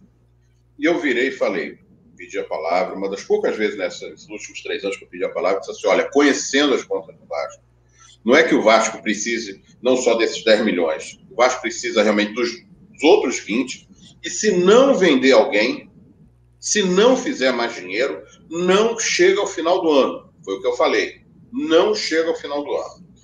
E nós chegamos ao final do ano, daquele ano 2018, você deve lembrar, nos salvamos na última rodada contra o Ceará, né? Batamos o jogo, se tivéssemos, se perdêssemos o jogo, estávamos rebaixados. E aí você, logo depois, descobre, né, no ano seguinte, que você passou 10 meses sem pagar o Profut, que você tinha todos os atrasos, os acordos estavam atrasados, e com um relatório de contas de 2018, dizendo que nós estávamos equacionando, que não íamos mais precisar em pouco tempo de adiantamentos da televisão e que antes, no final dessa década de 20, nós estávamos, o Vasco estaria, sem dúvida, entre os três maiores clubes brasileiros. E eu lembro de falar, eu não sei se o Vasco vai abrir o portão no final do ano, se vocês não conseguirem mais dinheiro. Então, essas coisas lunáticas que foram feitas no Vasco, né? essa venda de terreno na Lua, que é feito por essa gente, eu não sei se venderam terreno na Lua para o Jorge, acreditar que tinha 70 milhões de reais para entrar. Não, não devia, porque o homem do mercado financeiro devia saber se tem ou se não tem. Né? O Levin garante que tinha os seus investidores, porque fez um trabalho na Europa que custou, que fazia, que ia levantar, que ia dar garantia. Né? É, a gente até discutiu isso, Sérgio. O problema do Levin é saber, porque era um dinheiro, era um empréstimo que a gente tinha que é, usar bem o empréstimo para depois devolver o empréstimo e tocar o Vasco para frente. Mas ele diz que tinha o dinheiro. O Jorge não, não, não tem o dinheiro. Não apresentou esse dinheiro. Quer dizer, esse esforço todo para assumir o Vasco com 10 milhões de profissionais, porque agora só tem profissional lá. O senhor é Flamengo, outro é Flamengo. Aliás, eu nunca vi uma administração. No... Que o problema, Sérgio, não é se o profissional é Flamengo, Fluminense, Botafogo ou Vasco. O problema é que o profissional pode ser o time que quiser. Agora, o dirigente tem que ser Vasco. Né? Há coisas de, eu digo, há coisas de governo e há coisas de Estado. Há instituições que são de governo, você troca, tal. E há outras coisas que são de Estado. Né? O, o dirigente do Vasco tem que ser Vasco, porque ele leva segredos da administração, das articulações, das coisas que são feitas, com ele, com a instituição. Não é o cara que é Flamengo. O cara que é Flamengo, Lembra que a gente tinha na época o Rodrigo Caetano? O Rodrigo Caetano está aqui hoje, amanhã está no Internacional, depois está no Grêmio, depois está no Flamengo. Né? Então, o que eu vejo hoje no Vasco é realmente uma falta de raiz tremenda, tremenda, e uma administração que é uma administração que serve para mídia comercial, né, que vende que o Vasco está muito bem, que para eles está ótimo, se o Vasco ficar como quarta força do Rio está de bom tamanho, e vende essa coisa de internet, ah, é o Twitter aqui, é o Twitter ali e tal. Só queria colocar esse ponto porque eu lembrei disso agora nessa, nessa reta final, Sérgio. Sim, você tem uma situação no Vasco em termos de salários. Os salários do Vasco estão atrasados, ou seja, eles não são pagos em dia desde outubro de 2018. Nós estamos em é. março de 2021. Sendo que no ano passado, em função da pandemia, ainda houve um acordo para parte é. dos salários do ano passado serem pagos esse ano. O Vasco ele vivencia nesse momento algumas situações muito preocupantes, Marco. E eu, eu, eu particularmente, me preocupei muito com a história do clube formador. O Vasco precisa ter essa certidão de clube formador, o Vasco precisa negociar jogadores, nós sabemos disso, para poder efetivamente conseguir verba para tocar o clube em determinado momento, porque isso é chamado dinheiro novo. Você não tem dinheiro novo como foi previsto, como, como era previsto nas campanha, na campanha claro. que foi feita pela chapa. Mas a possibilidade que você tem hoje de ter dinheiro novo é essa. É então é essa. você já tem uma perda de 60 milhões no mínimo em função da queda para a Série B. Você fica impedido de fazer negociação com jogadores, como é que as coisas andam? Então, esse ponto hoje é o que me preocupa, porque eu não estou vendo alternativas, saídas para a resolução do problema. E as pessoas muitas vezes ficam, ficam perguntando, ficam é, falando, puxa vida, mas nós temos que esperar, porque pode vir uma, uma reversão da justiça, e eu tenho batido muito na tecla, Marco. A reversão da justiça pode em algum momento acontecer, tudo bem, é viável, ah, sem dúvida nenhuma, o Vilé Vencendo foi o vencedor da eleição estatutária no VAC, todos nós sabemos disso. Mas nós temos que ter algum tipo de reação, ou via quadro social, de preferência via quadro social, de preferência utilizando a própria legislação que favorece que o quadro social se manifeste. Hoje, você, com 20% do quadro social, você pode fazer uma manifestação uh, para o clube que se torne uma Assembleia Geral Extraordinária. Agora, você precisa aglutinar a gente, você precisa convergir quais são as ideias, quais são os objetivos, porque senão você fica, e principalmente eu digo isso muito para aqueles que é, são partícipes é, votaram, no caso, no Levenciano, porque eles dizem o seguinte, e é um grupo, sem dúvida nenhuma, um grupo grande, tanto pelo número de votos que ele teve, porque essas pessoas estão muito preocupadas com a questão da justiça, mas elas têm que entender o seguinte, o clube está girando dia a dia e cada vez mais caótico. Eu elogiei ao vivo, e elogiarei quantas vezes for preciso, o fato daquilo que o Levinciano fez. Ele chegou e disse que se quiserem ver o meu projeto aqui, está aqui o projeto, o demônio, isso é elogiável, isso é uma atitude institucional. É também institucional você brigar para que o estatuto seja é, resolvido. Agora, nós temos que criar um movimento, nós temos que fazer uma força para que o quadro social possa reagir ao que está acontecendo. Eu não vislumbro solução a curto prazo. Eu não estou vendo solução a curto prazo. E o campeonato da Série B vai começar daqui a um Agora. mês e meio, mais ou menos, um mês, um mês e meio. Fora o fato de que eu achei ou entendi como vergonhosa a participação do Vasco no que diz respeito à tentativa de anulação do jogo internacional. A forma como o Vasco entrou para tentar anular o jogo, falando de erro de fato, misturando com erro de direito, eu não tenho a menor dúvida que houve um erro de direito. Agora, para você mexer nisso, você precisa de algumas coisas. Você vai lembrar disso que eu vou te, eu vou te falar agora. Em 1986, uma outra situação, um outro Vasco que tinha uma outra forma de lidar com os problemas, quiseram tirar o Vasco do Campeonato Brasileiro. Aquela história do doping lá no jogo do Joinville, o Vasco de repente uhum. se classificaria bastando ganhar a sua partida. Opa, não é, não é mais assim, porque agora tem um doping.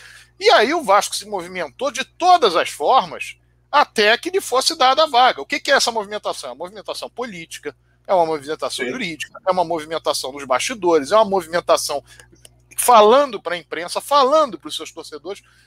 A direção do Vasco não faz nenhuma manifestação a respeito do, do, da questão inerente ao internacional, jogo internacional, a não ser pelo funcionário Alexandre Pássaro e em notas. Notas para a imprensa, notas oficiais do clube. Ou seja, o Vasco não está, de fato, brigando para isso. E talvez não esteja não. brigando para isso por imaginar que jogar uma Série B vai gastar menos, o que é um absurdo de, a, a imaginação, mas faz parte disso. Então eu queria que você falasse sobre essa questão inerente a, primeiro, a questão da, do, do, da perda do, da, do, do, certificado de clube, de clube formador, a questão inerente ao jogo internacional, ou seja, a possibilidade de anulação, e as questões que tangenciam uma possibilidade de ação no quadro social via Conselho de Benemédio nós vamos tentar, vamos pedir, vamos fazer uma lista para ver se conseguimos que haja uma reunião, tudo bem, mas nós temos internamente a ciência de que no Vasco hoje há todo um encadeamento para que as coisas que estão sendo feitas pela direção do Vasco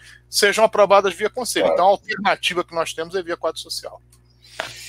Sérgio, é uma situação grave, começando aí pelo, pelo último item. Eu, você sabe, há alguns dias eu liguei para o Peralta, presidente do Conselho de Beneméritos, tem uma boa relação com Peralta. Falei, Peralta, desculpe, precisa convocar o conselho. Porque começou na história de membros do conselho estarem sendo investigados pelo conselho deliberativo, né? Sem que fosse avisado o conselho de beneméritos do Vasco. Numa ação que é estapafúrdio. Estapafúrdio. Não é? é um absurdo aquilo. Muito bem. Agora, além disso, o Conselho de Beneméritos do Vasco fala sobre a parte patrimonial sobre a parte esportiva de filiação e desfiliação de federações. E o que o Vasco está fazendo, eu preciso saber. Que história é essa? Nós estamos indo para um conjunto de salas. É assim, quer dizer, o clube vai, seu, seu comando, sua área financeira, seu presidente vai despachar em salas no centro da cidade pertence a quem? Quem pode entrar? Um sócio pode ir lá? Não pode? Um benemérito pode subir para falar com alguém? Não pode? Quem aprovou isso? Como é que fica São Januário? O que, que vai ter em São Januário se o basquete acabou, se os outros esportes acabaram? Como é que vai ficar? Então, eu falei com ele. Né? Até agora, a reunião não foi convocada. Sei que o processo da pandemia atrapalha, mas, no mínimo, uma reunião virtual. Eu não tenho esperança, como você, que internamente a gente consiga uh, maioria para fazer alguma coisa num conselho deliberativo que foi absolutamente nomeado pela justiça, né? De maior, uma maioria absoluta dele, 150 pessoas, que a chapa roxa e amarela é a mesma coisa, né? É um, é um acordo entre Júlio Brandt e Jorge Salgado. Mas eu acho que o Conselho de Benemérito do Vasco tem minimamente que se posicionar. Precisa, se 40 forem a favor e 30 contra, mas tem 30 contra, 40 contra. A gente precisa falar. Né? E se não for convocado, acho que tem que fazer realmente essa lista, porque alguma coisa tem que ser feita. Acho que o quadro social do Vasco precisa responder. Eu, eu sei que há uma dificuldade de mobilização no país pela situação sanitária, mas nós estamos passando uma situação grave. Não se esqueçam que nós vamos começar uma Série B em menos de 60 dias. Em menos de 60 dias. O Vasco hoje, o Vasco jogou dois jogos. Dois jogos você pode tropeçar. O Vasco jogou seis jogos no campeonato estadual de baixíssimo nível e tem seis pontos. Um ponto por jogo. Né? Tendo só enfrentado um clássico. Tendo dois clássicos ainda para jogar. Não sei se o Fluminense vai jogar com o time titular ou não, porque tem entrado com um time bem misto, né? Mas é uma situação muito complicada. Né? O Vasco, se o Vasco não ganhar amanhã, eu diria que praticamente impossível se classificar entre quatro, entre dois, entre quatro no campeonato estadual nível. Muito bem. E acho que o quadro social tem que se posicionar.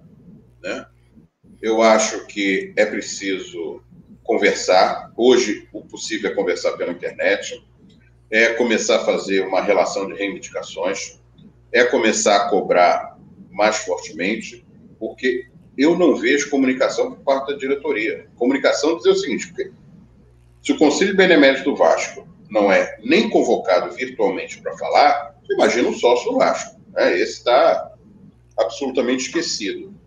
E que o desespero não bata quando nós chegarmos a junho, julho e agosto, como aconteceu com o Cruzeiro, e observar que pode não subir, que seria um desastre absoluto. O Cruzeiro não conseguiu subir. E não foram só os seis pontos que o Cruzeiro perdeu na FIFA, não mesmo com seis pontos, o Cruzeiro não subiria. Tá?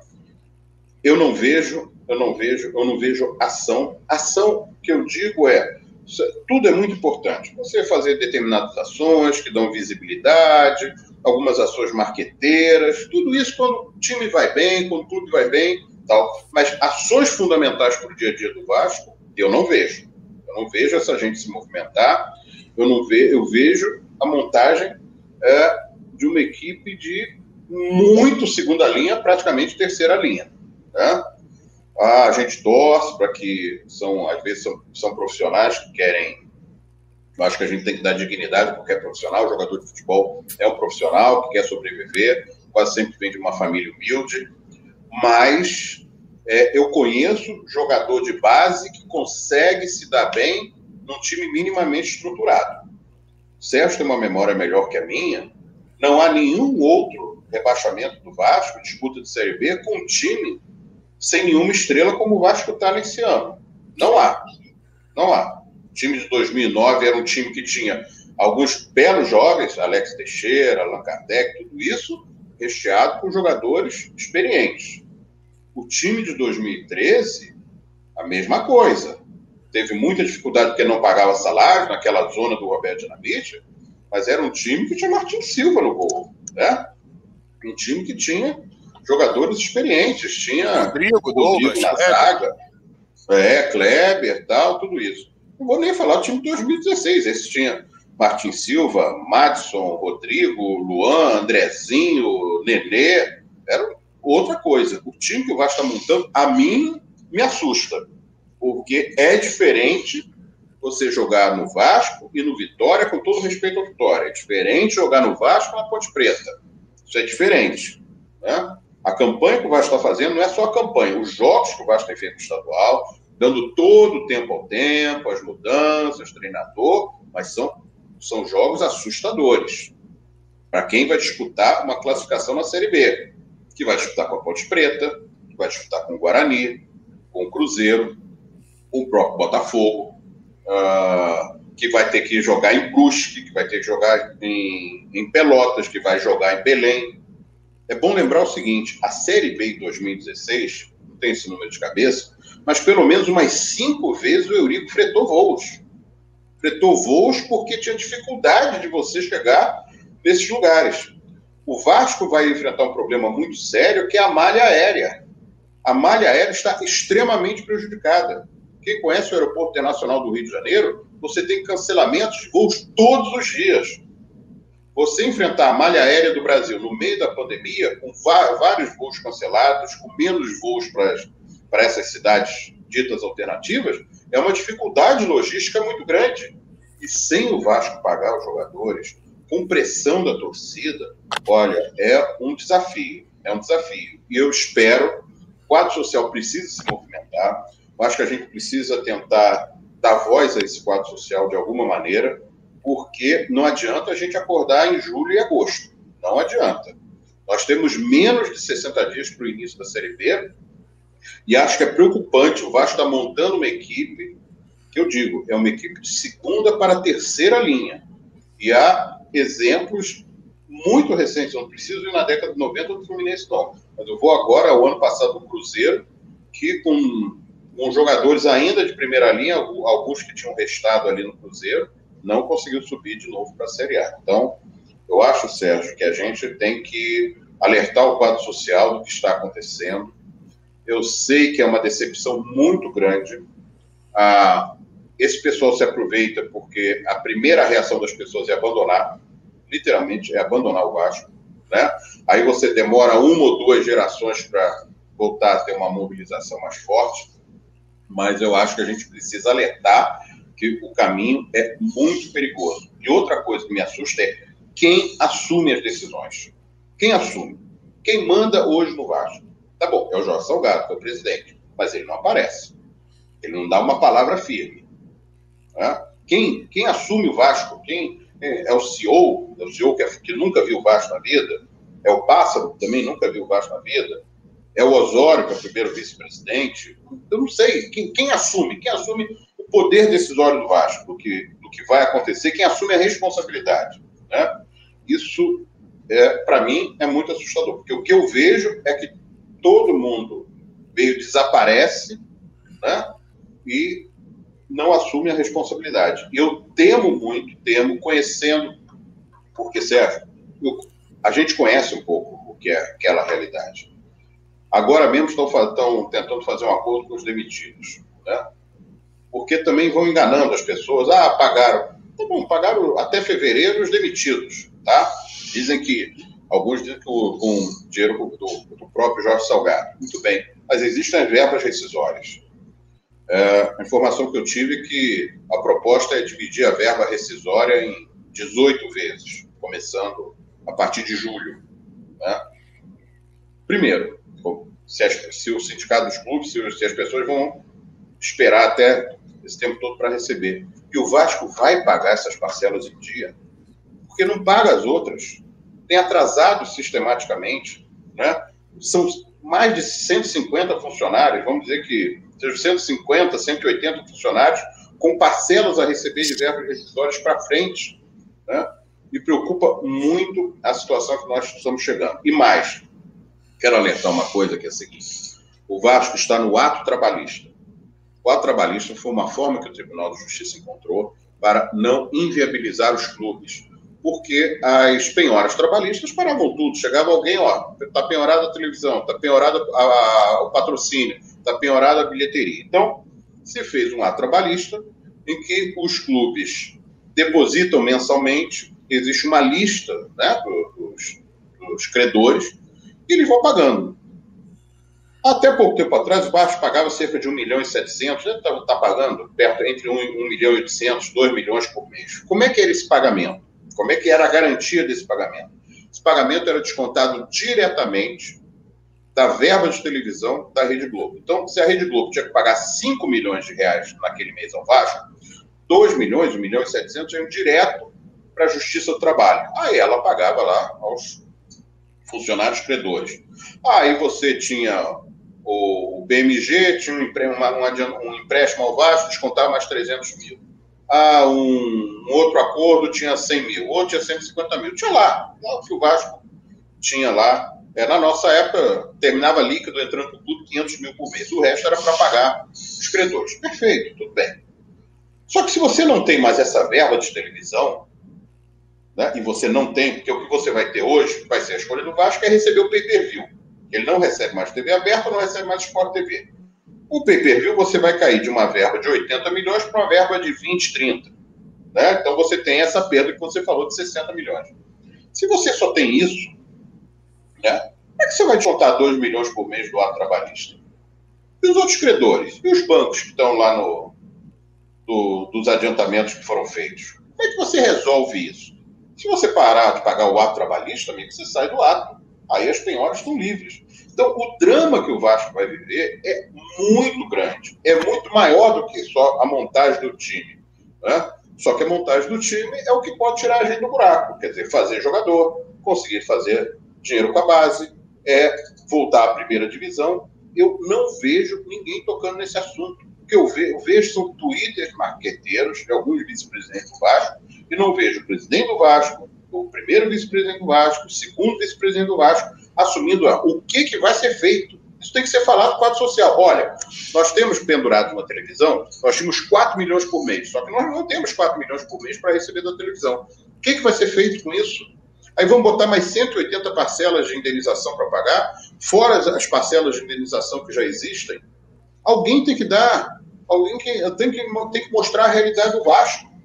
Né? Seu Adriano Mendes, que teve lá com, com o Campelo até uh, o início do último ano do Campelo até o início de 2020, final de 2019 para 2020, tem que dizer o que, que vai ser feito, porque ele já conhecia a realidade. A realidade está pior ainda. Então, Sérgio, me preocupa muito, porque são dados que isso a imprensa não sabe, não tem interesse, não quer falar, mas isso me preocupa. Se o Vasco tinha pendurado na televisão pelo menos 4 milhões de reais, ou mais, não sei se tinha mais, pelo menos 4 milhões, só quase 2 milhões era do ato trabalhista. O que, que vai fazer se não tem isso para receber esse ano da televisão? Porque se você vai receber 20, 20 e poucos milhões de pay-per-view, e você sabe isso mais à frente, né? mesmo que você dividisse isso por mês, isso não dá 2 milhões por mês. O que, que você faz? Como é que você paga o ato trabalhista? Como é que você paga os acordos que estavam pendurados na televisão? Você tira da onde? Como é que você vai pagar os jogadores? O que, que você faz? Né? Então, eu me preocupo muito e eu, quando eu digo o seguinte, a minha preocupação é que em poucos meses a gente não abra mais o portão de São Januário. Porque as pessoas não têm ideia. O Vasco pagava 400 mil de água por mês. 70, 80 mil de, reais de, de light de São Januário. O que, que o Vasco faz? Desculpe, não é cortar o calabouço, gente. Pelo amor de Deus. Pelo amor de Deus. Aí fecha uma sede. Uma, uma sede que é do Vasco, mas fica num terreno cedido pela União e que foi regularizado pelo Eurico agora há pouco tempo, no Serviço de Patrimônio da União, como uma sede náutica do Vasco. Não pode ser fechada. Então, tudo isso me preocupa muito, que no meio de uma situação dessas, que você precisa efetivamente hoje de 10, 12 milhões por mês para tocar o clube, né? tendo um time deste nível, de um, nível menor, porque o resto são as dívidas que você tem que tocar, é que não se dê, que a solução seja, por exemplo, fechar o calabouço. Vai fazer o quê? Vai fazer a piscina? Não vai. Espero que não. Vai cortar a luz do, do, do restaurante lá, que é concessionário? Não vai. Então, despesa você vai ter. Qual é o problema de pelo menos deixar os sócios do Vasco frequentarem sábado, domingo, feriado? Tá bom, não vai funcionar de segunda a sexta agora. Tem que ter segurança, não vai abandonar a sede. Que tanta despesa podia dar o calabouço? Que for, vai, vai salvar o Vasco fechar o calabouço? Não vai. Não vai. Vai, vai salvar o Vasco não ter a escolinha de basquete? Tá bom, deixa lá duas, três divisões de basquete, tá bom. Você vai gastar o quê? 10 mil reais por mês, 11 mil reais por mês, é isso que vai acontecer? Mas pelo menos o clube tem vida. O clube precisa de vida. Então, Sérgio, me preocupa muito. Acho que o quadro social do Vasco não está sendo avisado. do que está acontecendo né? E do que pode vir a acontecer. É muito séria e dramática a situação do Vasco. Sem a gente querer fazer terrorismo, porque eu não faço, mas eu conheço as contas e vejo que as coisas não estão sendo feitas. Né? Porque alguém para entrar no Vasco, como foi prometido, eu te diria o seguinte: quando fala em fundo de 70 milhões de reais, 70 milhões de reais se tiver, é, serviria para alguma coisa se você tivesse na Série A, com, com o dinheiro da televisão. Sem o dinheiro da Série A, porque o Campelo recebeu isso, Sérgio. O Campelo recebeu do Carlos Leite um empréstimo de 10 milhões de janeiro. Aí depois recebeu mais 50 e poucos milhões de Paulinho. Tá bom, desconto do Carlos Leite. Então, tá bom, mas são 54 milhões. Oi? 56, né? Então, 40, 57, 46 que recebeu em, em abril. Em abril, tá bom. Mas já recebia do SES, são 56. Recebeu participação na Libertadores. Né? Que a Sul-Americana paga. Foi a final do Campeonato Carioca, que perdeu absurdamente isso é outro capítulo. Era só, era só ter uma atuação do presidente que não teria perdido aquele título. Mas foi às finais Botafogo recebeu participação, tudo isso. E recebeu mais 16, 14 ou 16 milhões do Felipe Coutinho em julho. Você soma isso, dá mais de 70 milhões. Em outubro já estava com o salário atrasado. Então, os 70 milhões do Jorge Salgado não eram nada demais, mas ajudariam bem na formação de um time se você tem a verba de televisão. Né? Então, você tenta equacionar o seu, a dívida que o deixada depois do cabelo, você vai equacionando, você tem essa receita que te ajuda, tudo isso. Agora, não tem a verba da televisão, porque caiu para a Série B, e não tem os 70 milhões prometidos. Eu confesso, e aí... conheci. Oi? E aí, o que fica, uhum. o, Marco Antônio, que eu, eu penso muito, é com relação à questão da captação de recursos. Né? Porque qual foi o grande problema que nós vimos na gestão do Campeiro? Ele não conseguia captar recursos. Ele uma vez chegou no Conselho Deliberativo, ele, ele pediu empréstimo, pediu para o Conselho Deliberativo liberar empréstimo duas vezes. Na segunda vez que ele pediu para o Conselho Deliberativo liberar o empréstimo, o Conselho Deliberativo liberou o empréstimo, o que ele conseguiu foi com um agente, um determinado valor, e acabou. Acabou. A diferença que tinha, e isso era uma diferença que o Eurico tinha. O Eurico tinha uma, uma player de pessoas que ele conseguia aqui, ali, ele era muito incisivo, etc. e tal. Instituições, ele, ia, instituições, ele ia atrás, ia para um lado. Essas pessoas não têm. E o caso do Jorge Salgado, a impressão que me passa, Marco, e aí é só uma impressão mesmo, eu não posso passar nada além de uma impressão, é que o Jorge Salgado, ele imaginava vencer a eleição com tranquilidade, lá em novembro, uhum. Até teve nas, na frente da pesquisa em determinado momento, enfim ele não teve nenhum peso nessa campanha eleitoral contra ele, porque ele apareceu no fim já com um monte de votos dados para ele. Olha, é. isso aqui é tudo seu. Então ele teve muito menos desgaste que os outros. Então eu imaginava assim, bom, eu, eu, eu, eu cheguei a ler no Valor Econômico uma declaração dele que ele busca, buscaria, através de algum tipo de título de crédito, debêntures, ou outro tipo, outro, outro tipo de crédito, de título de crédito, um aporte de 70, 80 milhões. Qual era o raciocínio que eu acho que ele fazia? Posso estar errado, tá? Mas qual eu acho que o raciocínio? Porque ele via a torcida do Vasco tão se esmerando tanto em ações, em ajudar e etc, que ele pensou: bom, eu vou soltar uma coisa assim e a torcida vai, ou pelo menos os vascaínos mais abastados. Só que a forma como ele entra no Vasco é tão impopular, é tão Muito. fora daquilo que normalmente que ele perdeu todo e qualquer tipo de possibilidade de chamar a torcida do Vasco para fazer isso. Não adianta você chamar a torcida do Vasco hoje sabendo que ela, nós estamos vendo um golpe. Ela pode até fazer uma ajuda, pode até dar uma ajuda em algum momento, mas não vai ser naquela dimensão que seria dentro de uma gestão que entra normalmente. Então, claro. esse foi um grande problema que teve o Jorge Salgado. E aí, o resto fica por conta das mentiras que foram contadas sobre aporte de dinheiro que já teria. Essa é a realidade. É. Por quê? Como o, o apresentou um plano, de fato, ele apresentou um plano, apresentou um projeto, uhum. mostrou as garantias, etc, etc. Eu, por exemplo, fui candidato a presidente, você teve comigo esse tempo todo, você jamais me viu dizendo assim, não, eu tenho isso, eu tenho aquilo, eu tenho aquilo outro, eu não vou chegar e começar a contar um monte de história. As pessoas vão votar por quê? Porque vão imaginar, bom, aqui vai ter gente que conhece Vasco, que vai ter gente para contactar. Pra... Agora, eu não vou dizer antes, né? não, vou, não vou chegar antes, ó, tá tudo resolvido. E o caso ali, por uma questão eleitoral, eles começaram a soltar. Não, aqui tem isso, tem aquilo, tem aquilo outro, e no final realmente não tinha nada. O que, Marco, me fica na cabeça é o seguinte: nós tivemos aquele caso ali em 2017. O Júlio Brandt, ele, quando se achou vencedor da eleição, ele vai dar uma entrevista, uma entrevista coletiva de mais ou menos uma hora, chega em público e diz o seguinte: como ele achava que tinha ganho, diz assim: nós não temos nada. Eu queria dizer que nós não temos nada. E nós sabíamos, de fato, que isso podia ser verdade, ou antes mesmo dele dizer, porque eu me lembro que você, na qualidade de vice-presidente de marketing, e as pessoas que eram ligadas ao marketing, foi perguntado: material esportivo, tem alguma coisa pronta? Não. Patrocínio, tem alguma coisa pronta? Não. Então, de fato, a pessoa não tinha nada. O que eu fico estarrecido é que as pessoas elas vão para o Vasco sem ter nada, sem ter experiência, sem ter nenhum conhecimento, não. e entram e acham que vão entrar para resolver porque dizem que o mandato, por exemplo, do Eurico foi ruim. Quer dizer, isso é uma loucura. Se você parar para analisar, é uma coisa completamente maluca. É como se a pessoa estivesse vivendo num mundo virtual, de fato. Isso, isso. Quando que o Vasco, o Vasco fosse um jogo, um videogame, que a pessoa tá ali e vai jogar o videogame.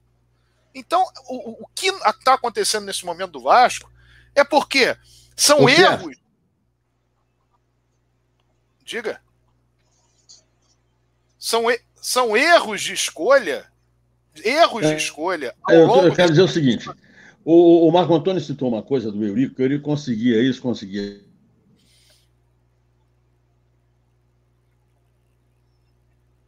acho que travou aí. O erro, é, o erro de escolha. Porque, pelo amor de Deus, você tem que. Quem é que eu vou buscar para ser presidente do Vasco? Eu, eu sócio do Vasco. Quem é que eu vou buscar? Eu tenho que buscar ou alguém que conheça o clube, uhum. ou alguém que de fato tem uma situação esplendorosa. E, entendendo se essa situação esplendorosa vai trazer para o clube uma, uma tranquilidade posterior. Agora, você escolhe as figuras mais inacreditáveis. Que, como é que pode uma coisa. Você observa o seguinte: eu até entendo. Ó, o sujeito vai ficar polarizando contra o Eurico. Tá bom, isso é muito legal para você ficar na internet polarizando. Mas na hora que você vai decidir o destino do clube. Quer dizer, essa discussão que houve agora, eu espero que isso sirva de lição para o quadro social do Vasco, de entender o seguinte: nós não podemos ficar com brincadeirinha no Vasco. As pessoas não votar, votar naquele cara porque é legal. Ele falou, o cara tem, o cara tem uma responsabilidade. A pessoa quando chega no baixo, aquilo é de uma responsabilidade. É como você falou, é muito mais ônus do que bônus. Você é. tem que ser realmente muito apaixonado e muito envolvido com o clube para poder tocar aquilo no dia a dia. Eu cansei de ver a situação dramática que era vivida naquele, naquele período ali entre 2015 e 2017, não só contigo, mas com inúmeras pessoas que estavam ali naquele, naquele dia a dia, o próprio Eurico. Então as pessoas têm que entender que aquilo ali você vai ter que se doar muito. Você leva muita paulada porque você não tem na mídia um sustentáculo daquilo que você está fazendo, essa é a realidade. Você está fazendo as coisas por um caminho bom e as pessoas de fora dizem que o caminho não é aquele, que tinha que fazer de outra maneira e tal. E ao mesmo tempo, você tem que o tempo todo buscar dinheiro. Não pensem que isso é do ano 2000. Não. Ano... Não, é que o futebol, antigamente, nos anos 80, o futebol, primeiro futebol era mais barato. Segundo, a sua expectativa era na renda do jogo de futebol. Puxa, choveu no Vasco e Flamengo. Nossa, agora como é que é? Choveu no Vasco e Botafogo. Puxa, podia ter 50, tem 20. E ó, vamos buscar. Então, tudo é difícil quando você tem um clube de futebol, porque o clube de futebol, o clube em geral, o Vasco, eu falo de futebol, porque futebol é o esporte mais, mais envolvente, no caso. Aquilo ali tem sempre uma questão que tem que estar tá na cabeça das pessoas. Aquilo não é para dar lucro. O clube não é uma entidade com fins lucrativos. Aquilo é para andar. Para andar, para você conseguir investir, conseguir crescer, ganhar títulos, etc. e tal. E isso as pessoas parecem que não conseguem entender, porque as pessoas querem tratar o Vasco como se ela estivesse numa empresa que vai ganhar X, Y, Z de lucro. Então, o, a concepção de clube é extremamente prejudicial. Essa é que é a realidade, no sentido de que, aliás, prejudicial não, prejudicada pelo fato das pessoas pensarem e raciocinarem dessa maneira. Eu, particularmente, espero, de fato, que haja, tudo bem, reversão na justiça, mas eu imagino que seja, nesse momento, de fundamental importância nas mídias que são, que são presentes ou são possíveis. Eu, particularmente, vejo que há uma saída via YouTube, sim. Há muitas mídias hoje de Vasco em YouTube, muitas pessoas falando sobre o assunto, que as pessoas consigam entender que o quadro social, nesse momento, precisa ter se não em, do, em três, em seis meses no mato, precisa ter uma ação para frear as coisas. E já com a preocupação que eu tenho a mesma sua do futebol porque o futebol daqui a seis meses eu já não sei como é que nós vamos, nós vamos poder tocar o futebol. Então Ô, eu estou extremamente preocupado. Você, você sabe que você estava falando algumas coisas, eu, eu, lembrava, você lembrou bem dessa história da, daquela reta final. E o que eu ouvi de gente que não entende absolutamente nada, gente que está hoje lá, tá? Dizendo o seguinte, poxa, mas que absurdo, material esportivo e tal. Nós mandamos a consulta, tem uma pessoa que você conhece, está tá viva aí, o Flávio Carvalho, foi consultar sobre patrocínio e sobre material esportivo. O pessoal do Júlio Brandt, não, não temos nada. E o que aconteceu, por exemplo, com o material esportivo, é que a realidade do início dos anos 10 era uma, do final era outra muito diferente. Não, não só o Brasil já tinha entrado em recessão, como praticamente todos os materiais esportivos não mais queriam pagar ao clube para fornecer ainda material. Por quê? Porque eles começaram a ver que na recessão brasileira eles não conseguiam mais tirar.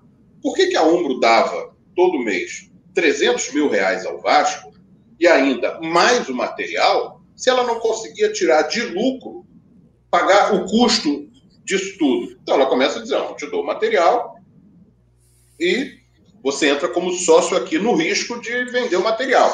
Então, todas foram assim, nós consultamos todos, todos. Isso é mais um processo daqueles que lá no início dos anos 10, o Flamengo se fez, porque, por exemplo, esse contrato da Adidas com o Flamengo foi fechado ainda pela Patrícia Morim, não foi nem bandeira de mel. Numa época diferente, foi Adidas Internacional, num Brasil diferente, de crescimento econômico, de perspectiva de Copa do Mundo. O Flamengo fechou um contrato de mais de 10 anos e que o sustenta muito bem, porque foi uma outra realidade financeira. Hoje ninguém tem esse contrato, e nem o Flamengo terá se tiver que renovar. Renove outras bases, provavelmente ainda boas, tal, mas não tem o mesmo contrato. Tudo isso mudou. Nós pegamos um Vasco, Sérgio, em 2014, em que simplesmente, você sabe disso, não existia, não existia, existia um embrião de Vasco TV, a comunicação do Vasco não falava com o marketing. Eram dois vice-presidentes na época do Roberto que eram inimigos. Né? E o, a comunicação do Vasco foi jogada para a arquibancada da piscina, debaixo da arquibancada da piscina. Está aí o Gregório, que é funcionário do Vasco até hoje, absolutamente abandonados, sem equipamento. Né? Nós demos dignidade àquele pessoal, restabelecemos uma comunicação, iniciamos um processo de Vasco TV. O futebol do Vasco, futebol do Vasco, não tinha uma assinatura de, do, dos, do, do, dos sites de estatística mundiais. Sabe como é que o Joel Santana via? Ele mandava CD para o Sport TV, para o Sport TV mandar o CD do último jogo do adversário do Vasco. Era isso que o Vasco fazia. Negócio de 20 anos atrás. Ou seja, o Vasco montou o CIA no futebol, o Vasco foi montando a sua comunicação, o Vasco foi se reestruturando naqueles três anos e o que a gente vê hoje é a destruição de tudo isso.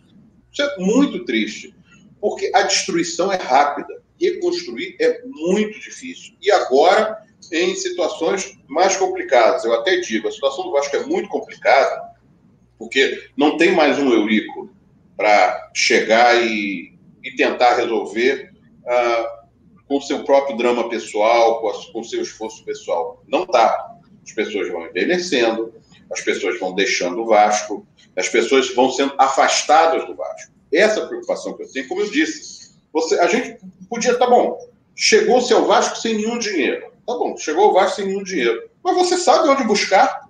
Minimamente, aonde você fazer aquela reta final da transição para que o Vasco não caísse. Era possível. Como é que você disputa? Porque a reta final de um campeonato é disputado. Um, teu time tem que estar com a maior motivação do mundo teu time tem certeza quem comanda e quem vai comandar depois. Ainda mais no ano que era diferente, que terminava em fevereiro, terminava em dezembro. Você tem que ter a garantia de que na reta final você vai estar atento a seus adversários. Os jogos dos adversários do Vasco tinham que ser acompanhados de perto. Você acha que alguém acompanhou, Sérgio? Ninguém. Ninguém acompanhou. Sabe? A gente sabe como é que as coisas têm que funcionar Ninguém acompanhou. Alguém foi acompanhar o Fortaleza, alguém foi acompanhar o Bahia, alguém foi acompanhar os outros. Acompanhar que eu digo no sentido global da história. Entendeu? Quem é o adversário? O adversário está interessado nesse jogo, não está? Vai fazer corpo mole não vai? Já largou o campeonato? Tudo isso você tem que estar atento. Você liga para o presidente do clube, vem cá, como é que vocês vão entrar? Olha, vai depender do seu resultado. Você não pode, dá, dá motivação aí teu jogador, bota o teu jogador para jogar. Essas coisas têm que ser feitas. Claro que não foram feitas, Sérgio. Sim. Como não foram feitos, como não pagaram. Pagaram. Pô, você acha que o jogador, conhecendo o que está sendo feito no Vasco desde 2018, pagou um mês? Você acha que o jogador acredita que vai receber outro mês? Não, Marcos, vai receber daqui a dois meses. E você Entendeu? teve uma situação na antivéspera do jogo com Fortaleza que foi mais grave ainda, porque naquele momento, você com salários atrasados, toda aquela situação, a declaração do Jorge Salgado foi, foi uma infelicidade. Foi. Você dizer, não, mas eu, o primeiro dinheiro grande que entrar, eu vou pagar. Não é questão de que ele não tem que receber, eu já falei isso 200 vezes, ele tem que receber, é. todos que emprestado é. tem que receber. Mas não é o momento, você não, não, pode pegar ali na antivéspera e dizer o seguinte, olha, eu vou, pelo contrário, ó, o primeiro dinheiro que eu tiver para pagar os funcionários, para pagar os atletas, e aí depois você, eu quero receber o meu dinheiro, tenho direito, etc. Tá tudo bem. Mas não e pode. Você acha que o atleta não vê isso? Exato, é. Pois é. O atleta vê e comenta. Exatamente. E joga Olha, dois dias depois, né? É. Nós fomos. Você deve lembrar o seguinte: uma das coisas que nos fez, com todas as armações foram feitas, juntaram todo mundo, tiraram o Nacete e tal. Eu acho que com tudo isso, se a gente tivesse vencido Vitória ali naquele em 2017 no Maracanã, o Vasco atuou muito mal aquele jogo, muito mal. Vitória empatou no final do jogo, foi uma ducha de água fria. E o Eurico já, pô, com dificuldade de andar com tudo isso. Então, eu vou lá dizer que acredito que o Vasco vai para a Libertadores. O Eurico não vai, o desgaste, a imprensa vai dar porrada. Eu vou, eu vou, eu vou. E foi. E foi. Eu lembro disso. Porque depois daquele resultado, o Vasco precisava vencer o Cruzeiro no Mineirão. Né? E a eleição foi logo depois daquele empate Não, venceu o Santos na Vila, o Marco Antônio. Venceu o Santos na venceu Vila. Venceu o Santos na Vila. Exatamente. Pra você ter uma ideia, no jogo com o Cruzeiro, né? e a testemunha está viva até hoje, o Paulão, nosso zagueiro, na manhã daquele jogo, falou: doutor, não é, o, é o doutor, não é o doutor Eurico que não estava lá. Doutor, se a gente ganhar hoje, vai sair aquele prêmio? Vai, segunda-feira está na mão de vocês. Porra, beleza, tal, não sei o quê. Porque o Vasco passou a ter chance. Ganhasse o Cruzeiro, bastava depois decidir com a Ponte Preta em casa. Mas, por coincidência, o Paulão fez o gol contra o Cruzeiro. Exatamente. Entrou no vestiário, a primeira coisa que ele falou, doutor, essa semana vai sair essa premiação? Ele falou, não, vai sair amanhã, está na mão de vocês. O jogador vive disso, na confiança disso. Você acha que o jogador não pegou o celular e disse assim, porra, tá vendo esse tal? Porra, vai pagar ele, não paga a gente, vai pagar ele. Que motivação tem esse time para entrar? Claro que o jogador entra em campo, quer ganhar tudo, mas disposição é diferente, o ânimo é diferente, o cara já fica no banco chateado. E nada disso foi feito. O que eu fico impressionado, Marco, é porque o Jorge Salgado, de alguma maneira, já participou disso lá nos anos 80, foi para a seleção é. brasileira, sabe perfeitamente que as coisas não podem ser conduzidas dessa maneira. Quer dizer, ah, mas é porque ele hoje é um outro homem, 20 anos depois. Né? Mas, não é possível que isso não tenha. Porque acho que as pessoas ficam tão preocupadas com a questão os financistas, né, como você costuma dizer, é. ficam tão preocupados que eles não enxergam ao largo, eles só enxergam aquilo ali. E aí você tem hoje essas pessoas que não enxergam ao lado e os que enxergam ao largo enxergam as lacrações, como você está dizendo. É. O que, que eu vou fazer aqui para chamar? Então, na verdade, o que tem que funcionar não funciona. Não é? No que tem que funcionar, as coisas não andam. Eu, por exemplo, estava vendo no chat um, um rapaz, sempre entra aqueles gozadores, que fala assim: ah, esses times aí que tá agora são iguais àqueles times do Eurico. A única diferença é que o time do Eurico ganhava o Flamengo. É só essa. É, é só. só essa. Só é. essa. É, aquele time, pois é, aquele time ganhava. O que, que aconteceu? Ele era mágico?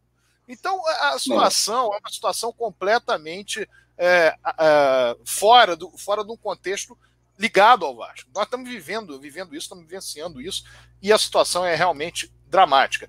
O Marco Antônio está aqui conosco, virá em outras ocasiões, falaremos sobre muitas outras coisas inerentes ao Vasco. Hoje nós temos o programa do Eduardo Maganha, que começa entre linhas, não do Eduardo Maganha, Eduardo Maganha, do Anderson Davi e tal, que começa às 10 horas. Então nós vamos liberar esse espaço. Acho que legal os netos do Davi, né? Sem dúvida, sem dúvida, sem dúvida. Os dois. Os dois... Eu estou dizendo, essa gente de Vasco não sabe quem foi Eduardo Davi, rapaz. Exatamente. Exatamente, exatamente. O filho dele, inclusive, outro dia teve também na, na live lá com o Luiz Brasília, que jogou basquete, o Pirulito uhum. jogou, jogou basquete, o Eduardo, né? Uh, Pirulito era na época. E, o, e o, os, os, netos do Eduardo Davi, como falei, estão no Entrelinhas. E nós queremos realmente trazer mais gente para trabalhar, para participar das lives, para participar dessa grade, dessa grade que nós estamos fazendo. Vamos fazer uma reunião por mês, eu já falei isso no, no Casaca, as reuniões virtuais Marco Antônio, se possível, tiver dentro das possibilidades dele, vai participar também dessas reuniões. É muito importante aglutinar, é muito importante fazer com que as pessoas pensem no que está acontecendo com o Vasco com a devida, com a devida seriedade. Pensa que está acontecendo com o Vasco com a devida preocupação para que ações sejam tomadas. Nós não podemos apenas ficar preocupados e eh, ao mesmo tempo resignados. Nós temos que tomar atitudes para resolver. Sabemos que estamos no meio de uma pandemia, tudo é mais difícil, você agrupar é mais complicado.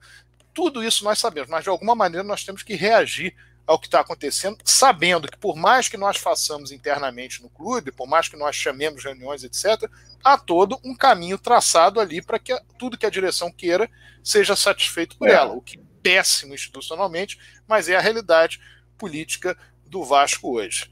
Então, meu caro Marco, nós ficamos assim, eu combino contigo para a próxima Tranquilo. oportunidade. Você vir aqui no Casaca no Rádio, nós falamos, eu falo Casaca no Rádio até hoje, é live do Casaca, né? Casaca no Rádio não é. tem muito tempo. Você vir para conversar conosco, Chama o Pedro, para o Pedro, com um dia desse no entrevista, tá. que eu quero que ele dê uma aula lá também, que ele quer falar. Ele agora. Não é assim, não, olha, que... não é assim, não. Não é assim que coloca é, o jogador. Vai ser, vai, ser pai, está montando quarto, esses troços todos e tal. Está é, enrolado, é. Mas, pois é, é bom. Eu... Bom, é, é, esse tipo de experiência. Eu, eu, eu, eu não queria terminar sem falar de uma pessoa que você passou, falou aí rapidamente quando a gente chegou lá em 2014 da situação da base do Vasco, né? Só o Júnior tinha 80 jogadores. Cara, o Álvaro, é engraçado, porque as pessoas ficam muito marcadas, o Álvaro ficou marcado por ser filho do Eurico. O Álvaro tem uma participação fundamental na base do Vasco. Entende o negócio, conhece, sabe lidar. Porque é o seguinte, como você... A, a gente lida com clubes que são capazes de chegar num, num garoto desses de sub-17 e dizer, ó, vem para cá ganhar 10 mil, te dou 20 mil de luvas e vem ganhar 10 mil. E a gente conseguia deixar o garoto lá com uma ajuda de custo bem menor, mas o garoto tinha colégio, se você precisasse, você arranjava um emprego para o pai, você tentava trazer, as famílias muitas vezes são desajustadas, você ajuda. E o Álvaro conhecia aqueles garotos, tratava aqueles garotos, né? dava esporro, fazia, acontecia você tinha uma, uma dinâmica daquilo que recuperou a base do Vasco de modo muito positivo. E que hoje, novamente, a mídia tenta apagar isso. Quer dizer, parece que não existiu. A base do Vasco foi recuperada ali. O Álvaro é muito responsável por isso. Eu, eu tenho que dar esse depoimento porque é, é muito importante. E é aquela coisa, é o cara que é Vasco é raiz de Vasco, conhece o Vasco, sabe como é que é, aonde se pega jogador, de onde vem jogador, entendeu? Então, essas coisas são fundamentais. Esses trabalhos, às vezes, duram mais três anos, quatro anos, para você já formou a base. Agora, saber se a gente vai conseguir, daqui a três anos ou quatro anos, renovar o que foi feito naquele período ali uh, do Eurico. O Álvaro foi muito responsável, pegou uma batata quente, que era 80 jogadores no Júnior, tudo mal arrumado, ah, Itaguaí, o Vasco sem campo para treinar, tudo isso, e ali foi, foi importante. E eu acho que o quadro social do Vasco, como você disse, tem uma, essa perspectiva de tratar o Vasco com seriedade. Não dá mais para ter aventureiro. O Vasco está tendo aventureiros, né? pessoas que até podem ter sucesso na sua vida, sua vida pessoal, na sua vida profissional, mas que não entendem da coisa.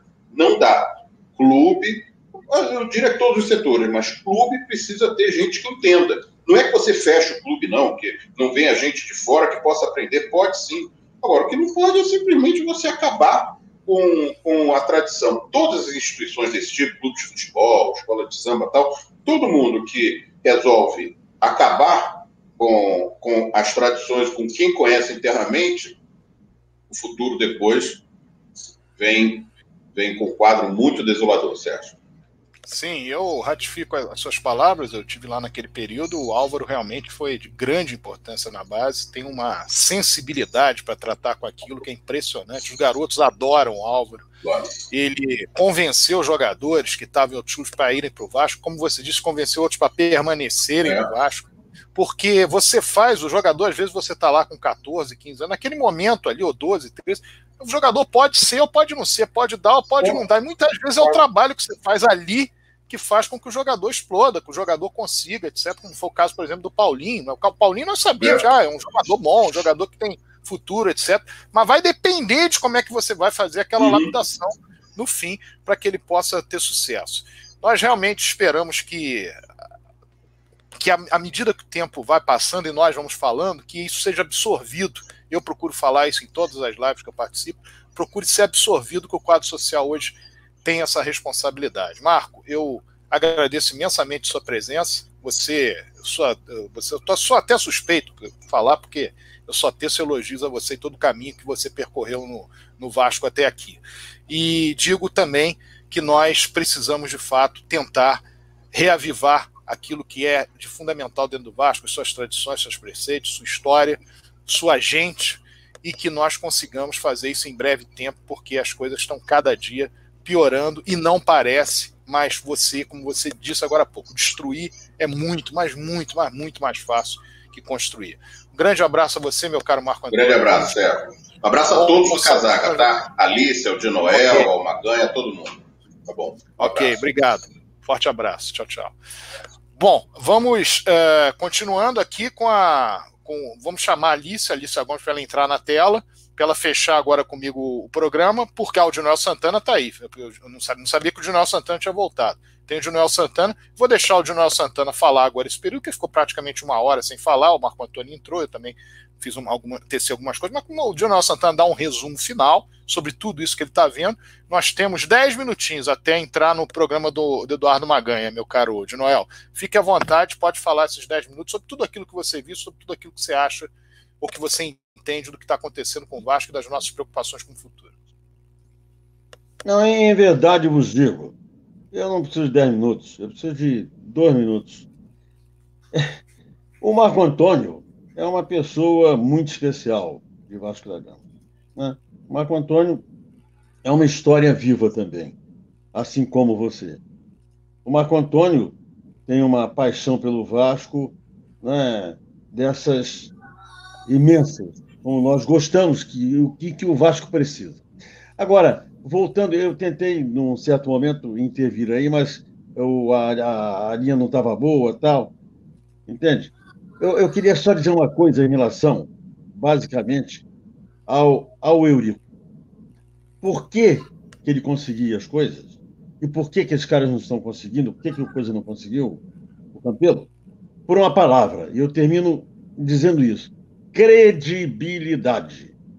O Eurico tinha credibilidade. Esses caras não têm credibilidade. Não é? O Campelo não tinha credibilidade bem como Vietnamite também não possuía. Então, só isso. Por isso. Mutou? É, travou, Alice? Acho que travou um pouquinho de novo. Mas ah, tem tá, eu. Tá. Bom, Alice, então dá, vamos fazer o seguinte, vamos fazer de uma forma, não está muito tradicional hoje, mas vamos tentar finalizar, porque achei muito importante essa conversa com o Marco Antônio. Finaliza então, você dá o seu recado final, eu dou rapidinho para a gente liberar já o Maganha que vai entrar o Entre Linhas agora. Meu recado final também vai ser muito rápido, realmente foi uma live de muito conteúdo, então foi muito importante, bom para todo mundo escutar o Marco Antônio, espero que ele volte outras vezes. E também esse é um formato que pode acontecer mais vezes, né, Sérgio? A gente estava conversando um pouco sobre isso também. Foi muito bom. Eu só deixo aqui o agradecimento para todo mundo que assistiu a gente, a todas as pessoas que comentaram no chat, e também ao Marco Antônio, e a você, ao Dinael.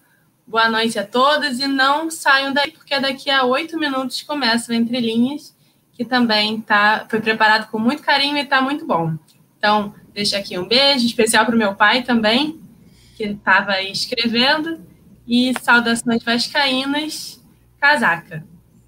Bom, eu vou, vou fazer uma colocação aqui, porque eu não. Eu, quando eu estou participando de uma live, eu não, eu não observo os comentários que surgem na própria live. Muitas vezes eu sou avisado: olha, tem alguém fazendo uma pergunta aqui, alguém fazendo outra. Às vezes é provocação, não tem problema nenhum provocação.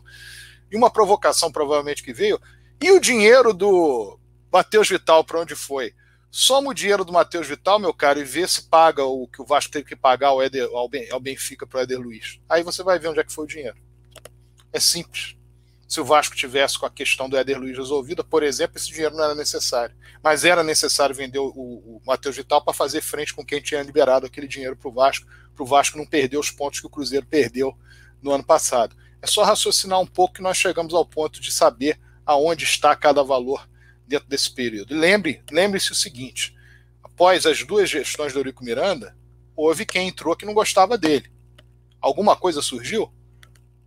Vamos raciocinar. Raciocinando, nós chegamos com certeza ao melhor caminho.